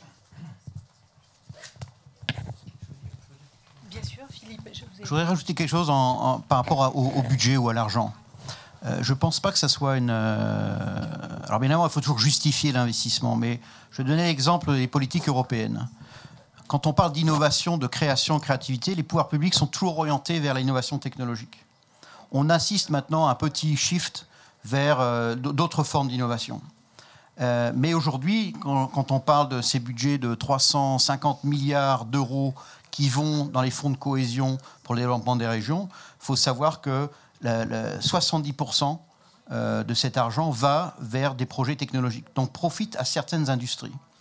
Et l'idée, simplement, c'est de, bouger un petit peu le curseur faire en sorte que les politiques d'innovation ne, profitent pas simplement à un aspect euh, de l'innovation. Merci, je crois qu'il y a des réactions. Corinne, Bonjour. Corinne je suis euh, élue à la métropole, simple conseillère, hein, je n'ai pas de délégation, et puis euh, sociologue par ailleurs. J'avais envie de rebondir sur ce que venait de dire Guy Saez. Euh, et puis en perspective de ce que j'ai entendu depuis que je suis arrivée, donc euh, Guy Saez a fait une très bonne synthèse et analyse, en tout cas, des différentes postures et des différents paradigmes développés. Ça, je trouve intéressant. Et euh, c'est vrai que ça me fait penser qu'on est, on est vraiment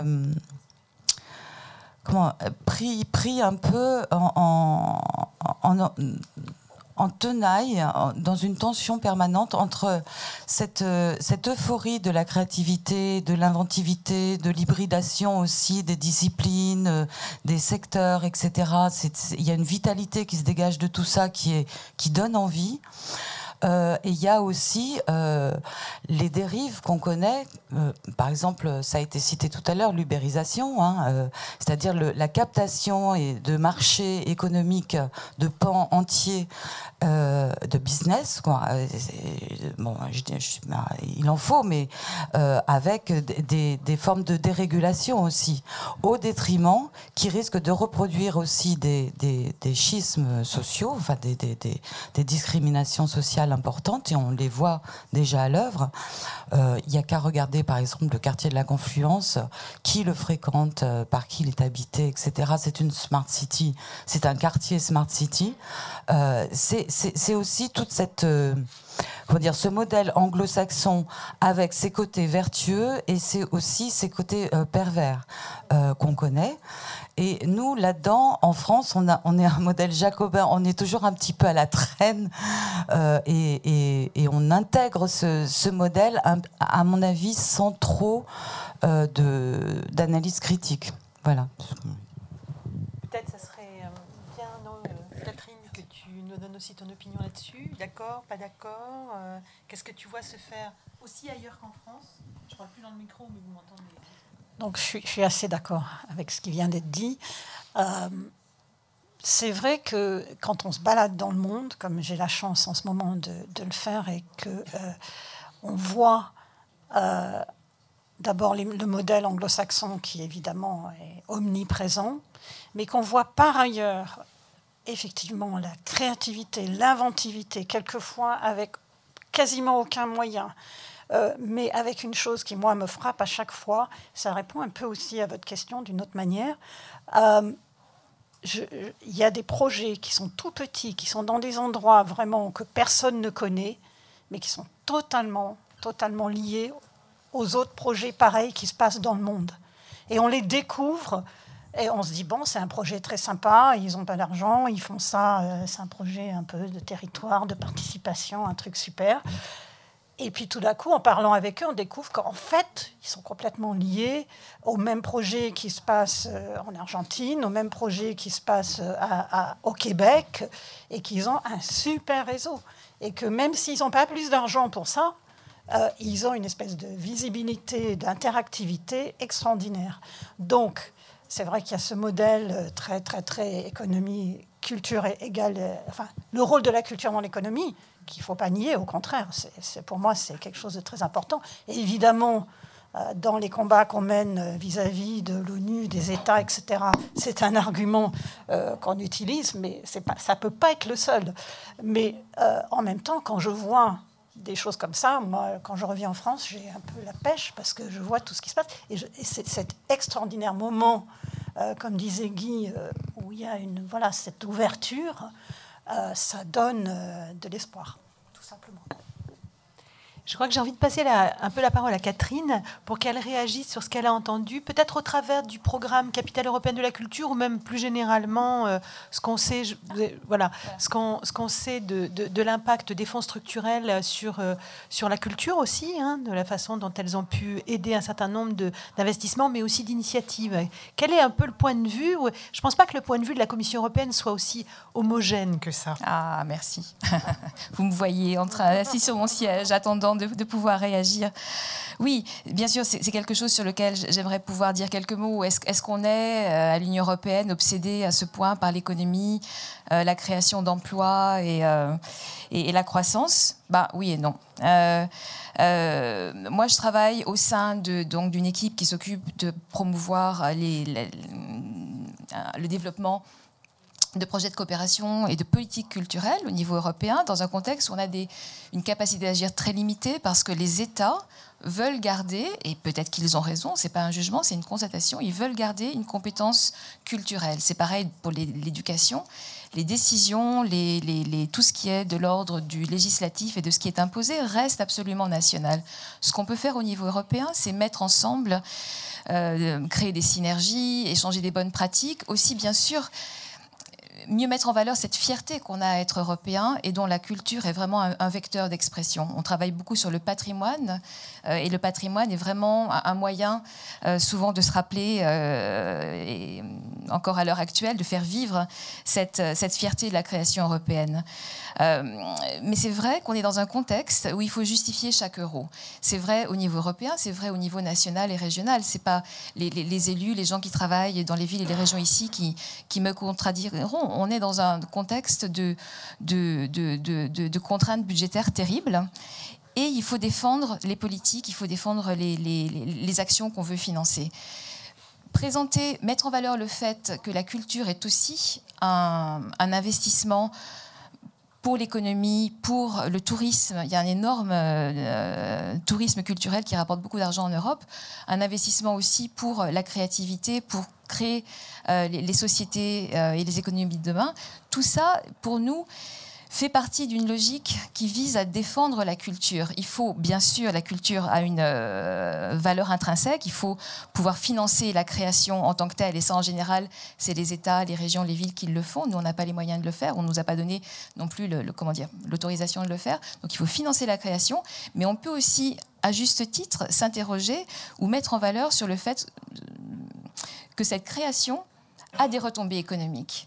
Et aussi un euh, une valeur pour la cohésion sociale, mais ça j'y reviendrai. Donc on peut être gêné par ce discours, mais nous, en interne, il nous, aide vraiment, et je crois qu'on le voit aussi euh, en dehors des instances européennes, à défendre la continuation d'un budget pour la culture, tout simplement. Euh, ça, c'est une chose. Après, on travaille au niveau européen sur trois piliers, en fait, pour les questions culture. On travaille sur un volet, bien sûr, économique, donc mettre en, euh, en lumière le fait que la culture, c'est 4% du PIB européen, c'est plus que l'industrie chimique, c'est plus que certaines industries classiques, c'est 8 euh, millions de, personnes employées. Donc ça, pour nous, c'est important, ça peut ouvrir les oreilles, en général, ça les ouvre, euh, des, collègues qui travaillent au budget ou aux finances. mais aussi, on travaille sur la dimension sociale, le dialogue interculturel. On vient de publier un appel pour financer des projets qui permettent de voir comment on peut contribuer à intégrer les réfugiés dans nos sociétés par les arts et la culture. Donc il y a toute une dimension d'activité, euh, oui, de dialogue interculturel ou de, cohésion sociale. Et on travaille aussi beaucoup euh, sur euh, la culture dans les relations extérieures. On vient d'avoir un, un grand forum de la culture à Bruxelles où vous étiez, Pascal. On a eu un magnifique discours discours suivi d'action euh, de, la chef de la diplomatie européenne, Federica Mogherini, qui a annoncé, bon, c'est un truc sur lequel on travaille avec eux depuis euh, plus de deux ans, qu'on allait sortir fin mai une stratégie sur la culture dans les relations extérieures de l'Union européenne. Euh, si vous voulez, tous les États font un peu de diplomatie culturelle au niveau bilatéral. On n'a jamais vraiment déployé cette, cette capacité d'action au niveau européen. On le fait maintenant, c'est complètement euh, nouveau. Je pense qu'il y a un énorme potentiel et, et, on s'éloigne un peu de la dimension purement économique. Donc euh, vraiment trois piliers la dimension sociale, la dimension économique, mais aussi culture dans nos relations avec les pays tiers, culture comme vecteur aussi de développement. On, finance de nombreux projets euh, pour ça dans, dans le monde entier. Merci.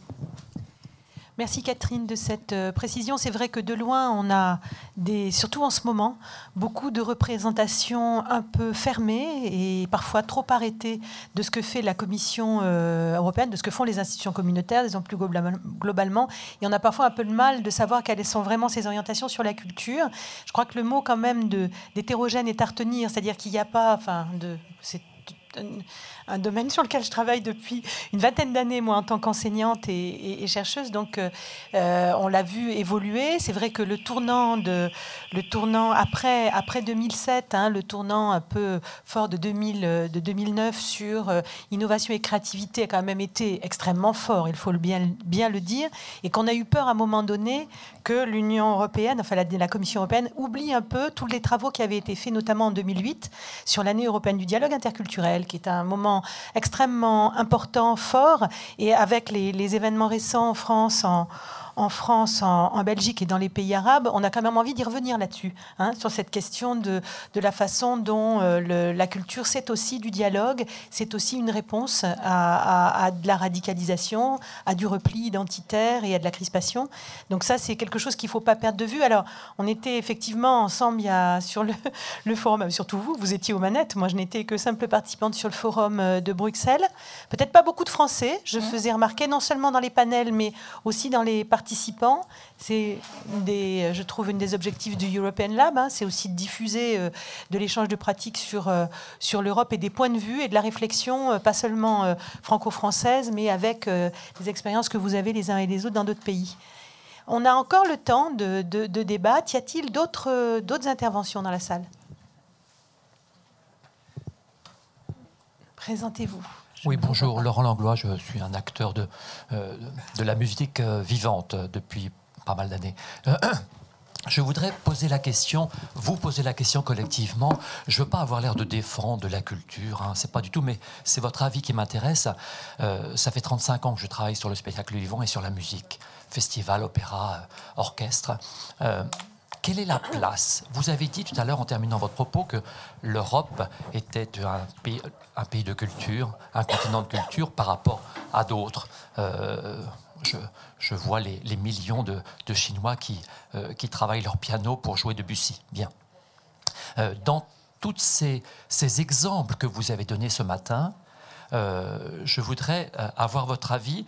Quelle est la place du répertoire, la place de la transmission de la culture dans tous ces cadres innovants? En un mot, y a-t-il une place pour Brahms, Hugo, Hitchcock dans ces nouveaux modèles? Je vais peut-être passer la... Vous pouvez intervenir autant que vous le souhaitez, mais Catherine, tu veux... Non? Brahms? Hitchcock? Oui, oui, mais bien sûr qu'il y a. J'espère qu'il y a de la place. Enfin, mais c'est. Je pense pas qu'on peut le décréter. Euh, je, pense qu'on voit bien aujourd'hui euh, les opéras, les musées, les salles de concert euh, trouver des moyens différents pour aller chercher des nouveaux publics. Il y a des exemples absolument fabuleux. Hein, je veux dire, alors après, ça met du temps.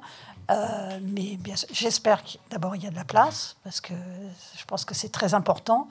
Et deuxièmement, euh, mais par contre, je pense pas qu'on puisse la décréter. Je pense que pendant très longtemps, on a décrété ce que c'était que la culture, blablabla, et qu'aujourd'hui, euh, on n'en est plus là, et que c'est finalement, effectivement, c'est à ceux qui veulent transmettre de trouver les moyens de toucher les gens.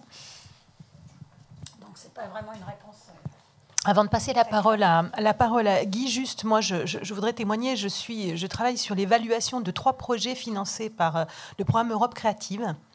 Euh, un des projets est le projet des nuits, le projet européen dont le chef de file euh, et les nuits euh, artifarty, les nuits sonores, donc sur la musique électronique. Mais les deux autres projets sont des projets appuyés sur le répertoire musical, puisque un des projets, c'est le projet de, euh, dont le chef de file est le Festival d'Ambronay, donc sur la musique, sur la musique baroque. Là, c'est plutôt Purcell hein, que, que Brahms. Et l'autre projet est un projet euh, porté par un orchestre, dont le chef de file est un orchestre régional en, en Picardie, qui est un réseau d'orchestres, hein, donc euh, régionaux, de taille, euh, je dirais pas tout à fait nationale, mais quand même des gros orchestres régionaux, et qui est donc un, un, projet, un projet européen autour de autour d'orchestres de, qui jouent effectivement de la musique de répertoire, mais qui sont en train de s'interroger sur la façon dont ils peuvent euh, toucher d'autres personnes que, que, des, que, des, que, leur public habituel et donc d'avoir une, un public, euh, des publics différents et de travailler aussi sur des formes de médiation euh, différentes. Donc ça, c'est une, ce sont des projets qui sont visiblement expertisés et, bien expertisés et lauréats de, de, la Commission européenne, qui du coup, de cette façon, montre qu'elle n'est pas, voilà, elle n'est pas obsédée que par les Fab Labs. Hein, c'est... Je sais ça, que ça existe. Ouais. Euh, je connais ces réseaux-là. Euh, simplement, dans les exemples de ce matin, oui, pardon, ça, euh, je veux pas, mais dans les exemples de ce matin, euh, des, des, par exemple, je veux pas avoir l'air trop critique, mais les capitales européennes de la culture que je connais depuis des années, des années, hein, j'ai vu Lille, Glasgow, Anvers, qui ont été des choses. On, on, on voit quand même que dans les programmes euh, San Sebastian. Hein. Euh, on voit quand même que dans les programmes, c'est globalement un goût international un peu identique. Et en tout cas, ces programmes s'éloignent euh, terriblement euh, d'une culture de, euh, de, transmission de répertoire. Pour, pour le dire vite, c'est quand même des grandes fêtes sur des ponts avec, avec des amateurs qui sont, qui sont éclairés en couleur et des répétitions et, et, du son pour motiver 10 000 personnes. Hein? Vous voyez, c'est, je, je, je, vois bien, je, je, suis, je suis inquiet, moi, bon voilà, de la place. Et je dis pas ça en, en, en défense. Moi-même, je cherche les nouveaux modèles de concert et tout ça. Mais, mais je suis inquiet de la place de, de notre culture européenne dans tous ces exemples-là. C'est vrai que, euh, bien évidemment, opéra participatif, concert participatif, mais, mais, mais c'est vrai que euh, on ne peut pas évacuer euh, la, question de, de l'effort, la question de, de l'instruction, la question d'un cheminement pour... on a tous eu des difficultés pour découvrir telle ou telle chose. J'ai eu la chance, pendant les années 80, de découvrir la danse contemporaine. Et je vous jure que les premiers spectacles, je me demandais ce que c'était. quoi. Hein. Euh, donc voilà, c'est un peu cette, euh, cette difficulté-là. Et je vois bien euh, innovation, création. derrière ça, euh, on, peut avoir l'impression, je ne veux pas faire de procès à quiconque, hein, euh, que euh, c'est une espèce de course en avant à l'innovation et que finalement notre culture n'intéresse plus personne parce que peut-être qu'il faut faire des efforts, parce que, c'est, parce que ça a une image un peu trop passéiste, parce que, parce que, parce que. Pardon, j'étais long. Merci de livrer cette inquiétude c'est sans doute très par mal de personnes. Moi, je crois qu'il y a deux éléments contradictoires c'est la raison pour laquelle euh, ce que vous dites est juste et ce que l'on peut dire de notre côté est juste également. C'est contradictoire parce que, par exemple, si on regarde euh, le développement de la culture musicale, de l'éducation musicale euh, dans, dans, les pays européens et particulièrement en France, on s'aperçoit d'un progrès fantastique. D'un progrès fantastique. Donc, euh, il y a nécessairement dans, dans l'ensemble de ces apprentis musiciens ou amateurs, il y a forcément des gens qui seront intéressés par le répertoire. Ça, c'est la, la, première, la première dimension. La seconde dimension, euh, c'est qu'effectivement, les gens qui s'intéressent au répertoire euh, sont un peu en train de vieillir. Et ceux qui, les, euh, ceux, enfin, ceux qui prennent la succession, les jeunes qui sont dans la salle, n'ont certainement pas les mêmes références culturelles que les gens de, la, de ma génération, par exemple. Quand vous allez dans un, dans un concert de musique classique ou à l'opéra, euh, vous avez l'effet que les Américains appellent le Silver Lake. Le Silver Lake, c'est... Euh, voilà, vous avez tous compris. Euh, et, donc, les institutions musicales, de concert ou d'opéra, ont à traiter cette question. Et si on veut effectivement justifier chaque euro, euh, il faut aussi euh, les justifier par rapport à l'ouverture, par rapport aux innovations, par rapport au nouveau public, par rapport à de nouvelles esthétiques. Il se trouve que je travaille sur, en ce moment, je travaille sur, euh, sur la question des opéras des villes en France. Et je suis quand même étonné de voir que l'ouverture de ces, de ces opéras est quand même extrêmement faible. J'ai indiqué l'opéra participatif parce que je suis dans un auditoire qui peut comprendre ce terme, mais euh, je ne me risquerai pas à parler d'opéra participatif euh, avec un autre public. Parce que effectivement, ça serait alors euh, totalement incongru, voire blasphématoire.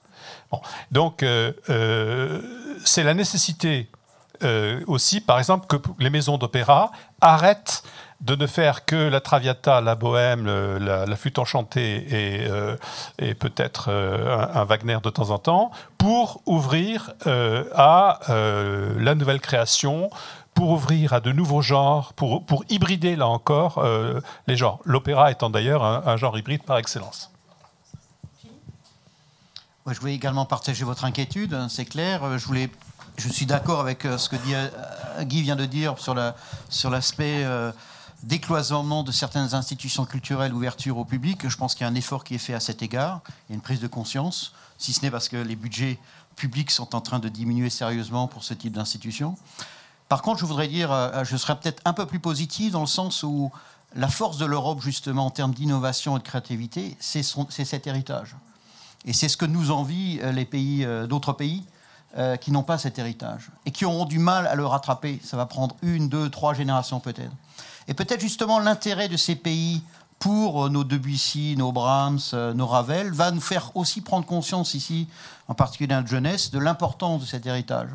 Euh, donc voilà, c'est un, message peut-être un peu plus optimiste, mais je suis d'accord. Je crois que cet après-midi, la Commission européenne organise un groupe de travail sur la musique.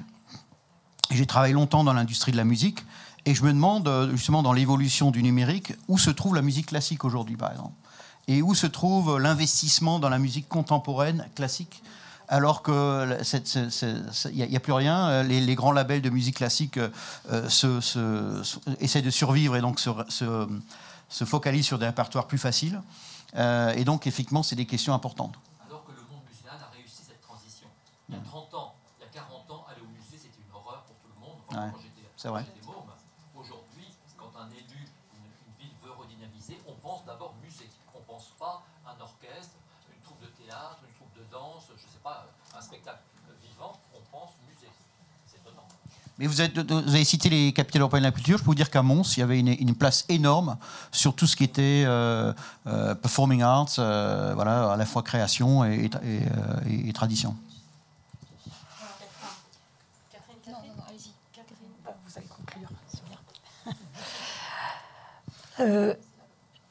juste pour rappeler que quand même, euh, je pense que c'est assez banal euh, dans un budget culture, par exemple, d'une ville, une grande ville comme Lille, 95% du budget va aux grandes institutions.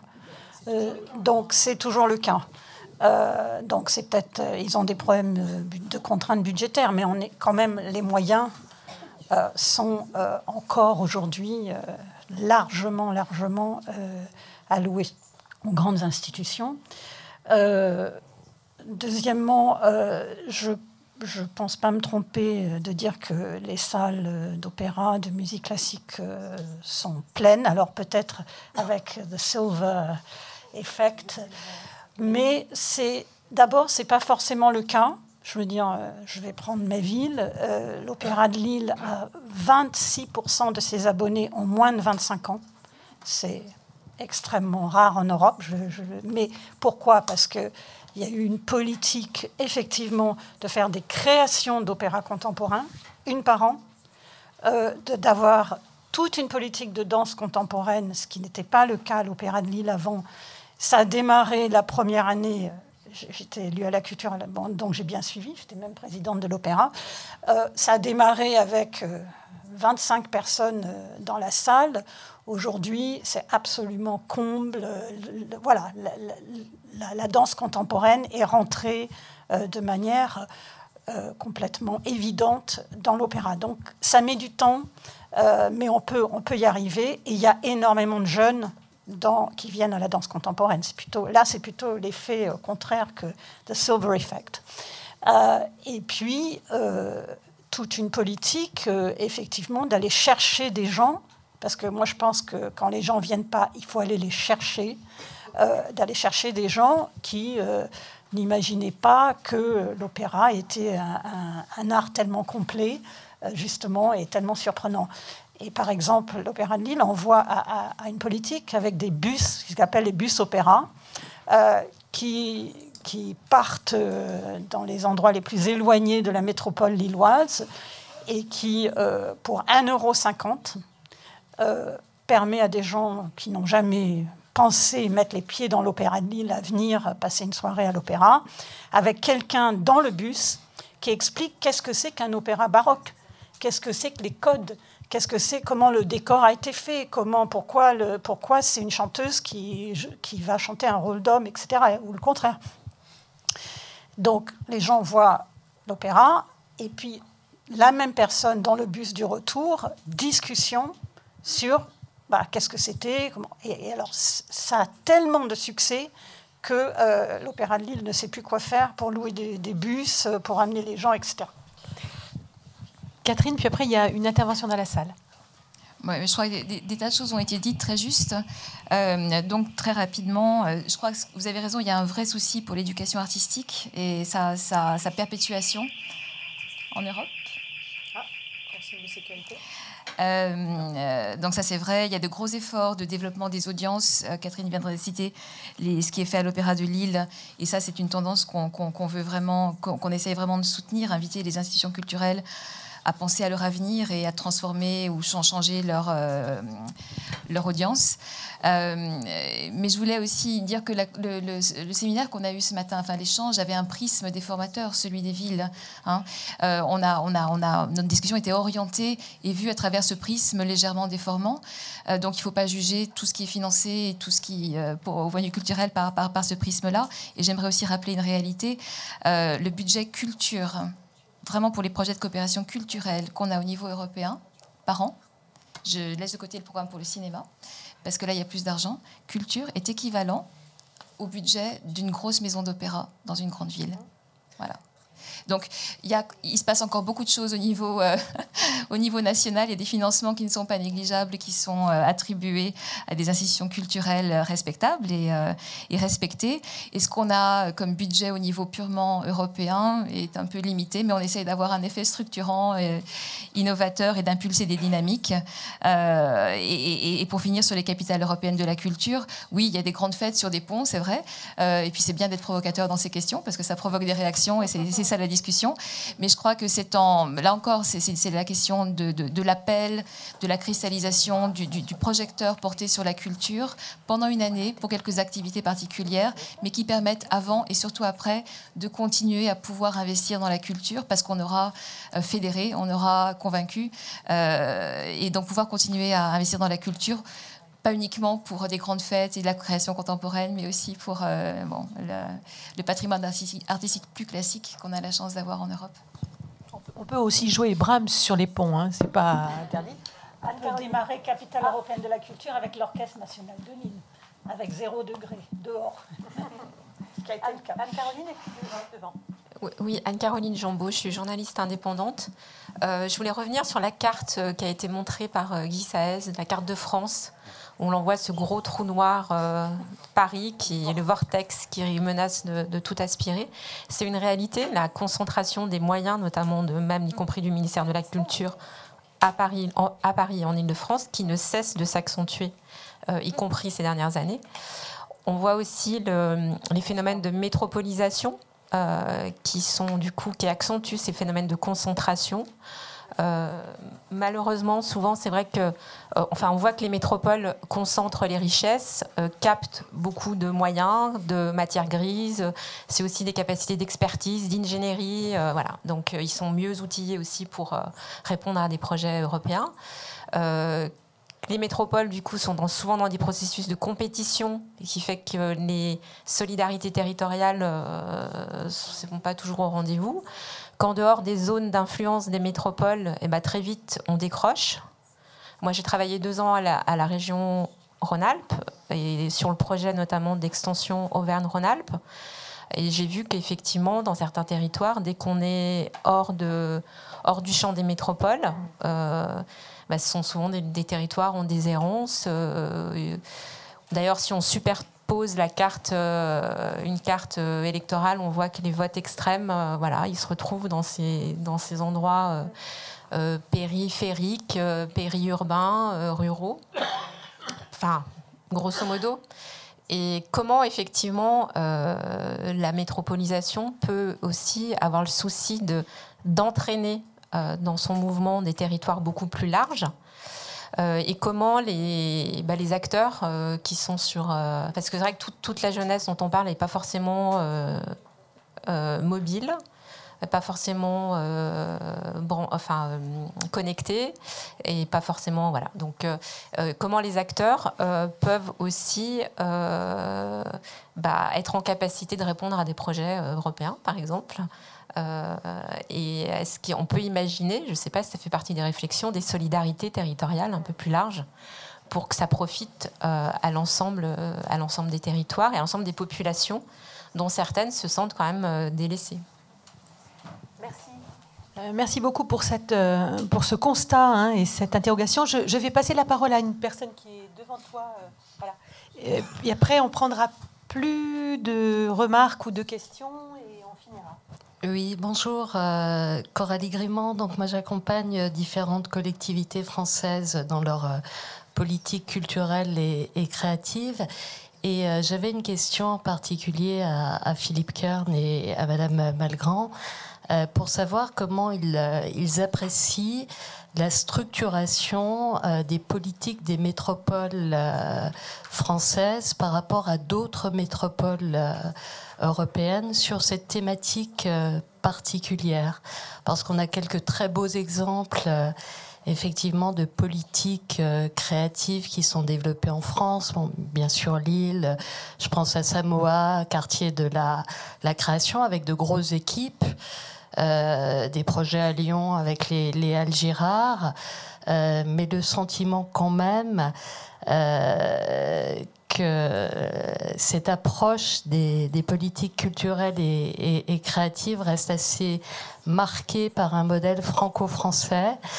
Euh, même si avec Steven Ern, euh, la, gaieté lyrique, on voit de, nouveaux modèles se développer. Donc, euh, moi, je suis très intéressée par votre regard d'Européen sur nos politiques françaises en la matière. Alors, ce qu'on va faire, puisqu'on est en train de dépasser le temps qui nous est alloué, mais on a commencé un petit peu plus tard, alors on va se garder, euh, on va se garder 5 euh, voilà, cinq ou 7 minutes de plus. Euh, je propose sur la première réaction de Dan-Caroline que Guy et, Catherine Cullen réagissent hein, sur la question de la solidarité entre les, les, territoires et sur les phénomènes, les effets négatifs des phénomènes de métropolisation. Je crois que, alors c'est rapide, ça va être deux minutes chacun, et puis ensuite demander, puisque vous êtes à Philippe Kern et à Catherine de réagir sur votre, euh, votre demande. Merci. Oui. Euh, en fait, la question ne se poserait pas s'il n'y avait pas euh, de l'énergie créative dans les milieux ruraux, dans les petites villes, etc. Mais elle existe. Et donc le problème, c'est qu'elle ne se dissipe pas, qu'elle ne disparaisse pas. Et pour cela, il faut, me semble-t-il, deux choses. La première, c'est que les métropoles considèrent qu'elles ont un rôle morale peut-être, euh, qui dépassent euh, leurs frontières, euh, les frontières des circonscriptions métropolitaines. La métropole, c'est quelque chose, c'est une, entité qui se projette sur le monde. Alors, elle doit se projeter sur le monde, mais elle doit aussi se projeter sur son environnement le plus proche. Et donc, ça veut dire qu'il faut qu'elle ait le souci euh, de travailler avec euh, les, villes et les espaces euh, ruraux ou semi-urbains qui sont en périphérie de cette métropole. Ça, c'est la première remarque. La seconde remarque, c'est ce qu'on n'a pas en France pour l'instant. On n'a pas une articulation cohérente et satisfaisante des responsabilités métropolitaines et des responsabilités régionales. Tout simplement parce qu'on a des métropoles depuis un an et de nouvelles régions depuis quelques mois. Donc, euh, nous sommes dans cette période d'apprentissage, et c'est un des enjeux de cette période que d'arriver à ce que l'articulation métropolisation-régionalisation produise des effets en termes culturels pour l'irrigation du territoire. Oui, merci beaucoup. Euh, Guy, peut-être ailleurs qu'en France ou en France, comme tu veux, Catherine? Peut-être juste une... Juste pour rajouter quelque chose, parce que je suis vraiment d'accord avec ce qu'a dit euh, Guy. En fait, si on a une approche développement durable, euh, on ne voit pas euh, une ville ou une métropole s'arrêter à la fin de la dernière rue. C'est-à-dire qu'il faut vraiment avoir une vision intégrée de comment cette ville est nourrie, de, voilà, de comment les espaces moins, moins denses sont habités, sont utilisés, etc. etc. Donc normalement, et c'est là où effectivement il va peut-être y avoir un changement, il faut avoir une vision euh, beaucoup plus holistique, beaucoup plus intégré de qu'est-ce que c'est qu'une ville et comprendre en considération euh, tout ce qu'il y a autour et la manière dont les gens qui habitent en ruralité contribuent euh, et échangent avec la ville. Ça me paraît évident qu'on ne peut pas s'arrêter et dire il y a une métropole de ce côté-là, il y a des arbres et des forêts de l'autre. Est-ce qu'ailleurs qu'en France, tu as trouvé, euh, en Asie où tu vas souvent, ou, en Amérique latine, est-ce que tu as trouvé comme ça déjà des, projets culturels qui travaillent sur ce qu'on pourrait appeler en France ville, campagne enfin, voilà. Est-ce que c'est des choses qui, que tu as pu repérer? En Amérique latine, il y en a pas mal. Surtout en Amérique latine. Mais par ailleurs, les, les Britanniques ont quelque chose qui s'appelle the City Region, qui est très pragmatique, qui prend en compte euh, ce que, comment vivent les gens dans une région entière, que ce soit à la ville ou à la campagne.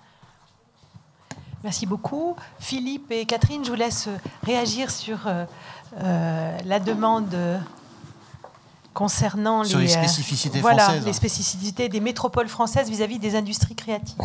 Alors effectivement, les, vous avez cité Lille, vous avez cité Nantes, je veux dire, sont des, des exemples de villes et de métropoles qui sont qui ont été très actives et qui ont développé des politiques euh, intelligentes et, euh, intéressantes au niveau européen, voire au niveau international. Euh, mais il y a des spécificités françaises, effectivement.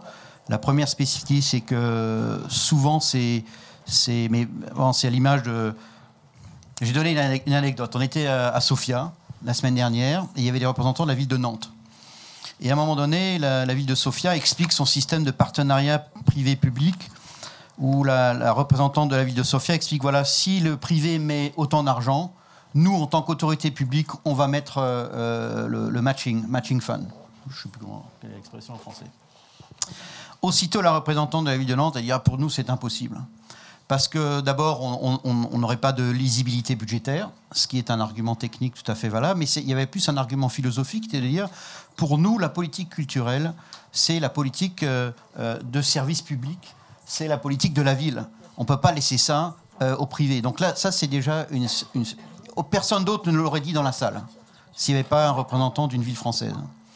Donc il y a cette euh, spécificité comme ça, et souvent on retrouve dans les. J'ai fait euh, par exemple une étude à Lille aussi, pour la métropole de Lille, sur les clusters créatifs. Et on sent toujours, alors la volonté politique en France euh, est, très forte et, on a toujours besoin de volonté politique, quelle que soit la ville d'ailleurs, pour pouvoir faire progresser des, des, politiques dans le domaine de la culture. Mais c'est toujours aussi dans un objectif très top-down. Alors que souvent on prenait les villes du nord de l'Europe, ou euh, même on parle de Barcelone ou d'autres villes, où c'est un, peu plus organique. On va essayer de, soutenir des initiatives autonomes et puis euh, voilà, entraîner des petites pousses. Mais euh, en France, on sent plus une volonté très forte et on va mettre de l'argent, des moyens. Il y a plus de moyens aussi en France que dans les autres villes parce qu'il y a une conscience de la culture et de l'importance de la culture qui n'existe nulle part ailleurs en Europe. Euh, et, c'est un peu ça, on a très rapidement les, spécificités. Mais, les, villes françaises n'ont rien à envier euh, bah, par rapport à ce qui se passe ailleurs. Simplement, elles ont une autre manière d'agir, euh, effectivement, avec le, secteur. Et surtout, il y a une intelligence plus forte parce qu'il y a une conscience. En France, il y a une très forte conscience de la culture, de l'héritage, justement. Euh, de, cette méfiance aussi vis-à-vis du commerce, euh, du business, qui parfois est un frein, mais parfois aussi est, euh, quelque chose d'utile, parce que ça permet de prendre du recul par rapport à, ce qui se fait. et donc parfois on est un peu trop effectivement dans la partition, et l'idée de transversalité elle aura peut-être un peu plus de mal à se faire en, France, même si... par exemple, la métropole nantaise est très active pour créer des, des, ponts entre les différentes disciplines. Catherine, on a commencé avec vous, on va finir avec vous. Alors juste, juste un petit mot, parce que Philippe a magnifiquement répondu, une invitation à vous réapproprier l'Europe en tant que Français, parce que je vous donne juste un exemple. On fait tous les deux ans ce grand euh, forum culture, euh, où il y a en gros 1000 participants. Et puis cette année, pour la première fois, on s'est amusé. Et donc c'est euh, first come, first serve. Donc on, met l'annonce sur notre site, et puis donc on accepte les gens qui s'inscrivent en fonction simplement de leur, de leur ordre de, comment dire, Euh, et, cette année, on a regardé un peu les nationalités comme ça pour voir qui on avait, comment ça se répartissait. Euh, et les, personnes qui se sont inscrites en plus grand nombre à ce forum culture étaient les Anglais et les Italiens. Pourquoi? Pourquoi? Euh, C'est rigolo, non? Enfin, je veux dire, c'est la même information donc, certains s'en emparent, d'autres pas. Et qui participent à ce forum? Bah, Des associations, des villes, euh, des, institutions culturelles, des, et des particuliers parfois. Et voilà, je voulais juste vous dire ça, parce que la France et la Belgique, c'est quand même pas très loin, enfin, ce sont des pays voisins. Et il y avait très peu de Français. Et, ça m'interroge. Donc voilà, réappropriez-vous l'Europe, parce qu'elle est là, et euh, on a besoin de la France aussi. Oui. Et dans le même temps, on apprenait euh, le résultat d'Europe créative avec, euh, avec un, score des Français qui est euh, proportionnellement beaucoup plus important que les autres pays, puisque sur les deux volets des projets de coopération, on a, je crois que j'ai fait le calcul, 11 projets sur 57 pour la petite envergure et 4 projets sur 11 ou 12, je n'ai plus exactement les chiffres, mais donc dans le même temps, moi j'étais très étonnée de ça, il y avait peu de Français au forum de, de Bruxelles. Bon, euh, voilà, donc c'était un peu curieux. Et, alors qu'on voit que les, les, Français avaient, ont une plus grande capacité qu'il y a quelques années de répondre aux appels d'offres de euh, l'Union européenne. Ils n'étaient pas forcément outillés avant, ils le sont plus maintenant. Je voulais juste finir, euh, parce qu'il y a plein, dans les, vous trouverez, ce nous sera très utile d'avoir, euh, que nous recevions les, présentations qui ont été faites euh, ce matin, parce qu'il y a, il y a des références d'ouvrages, il y a des références de, de, rapports et de recherches. Mais je voulais juste vous montrer ça, parce que la Fondation européenne de la culture n'était pas sur cette table ronde, mais c'est une fondation privée qui, qui est d'intérêt général, qui intervient quand même beaucoup sur la culture depuis très longtemps.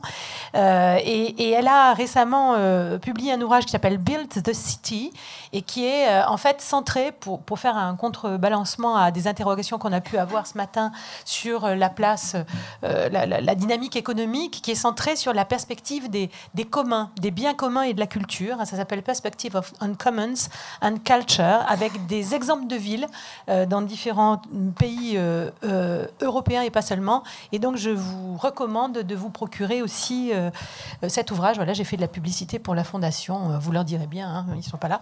Alors, j'ai maintenant le, aussi le devoir de faire la transition avec la table ronde qui suit. Donc, vont maintenant venir à nous présenter leur, projet des euh, Cultural euh, Change Makers. Alors, euh, comment on traduit ça en français?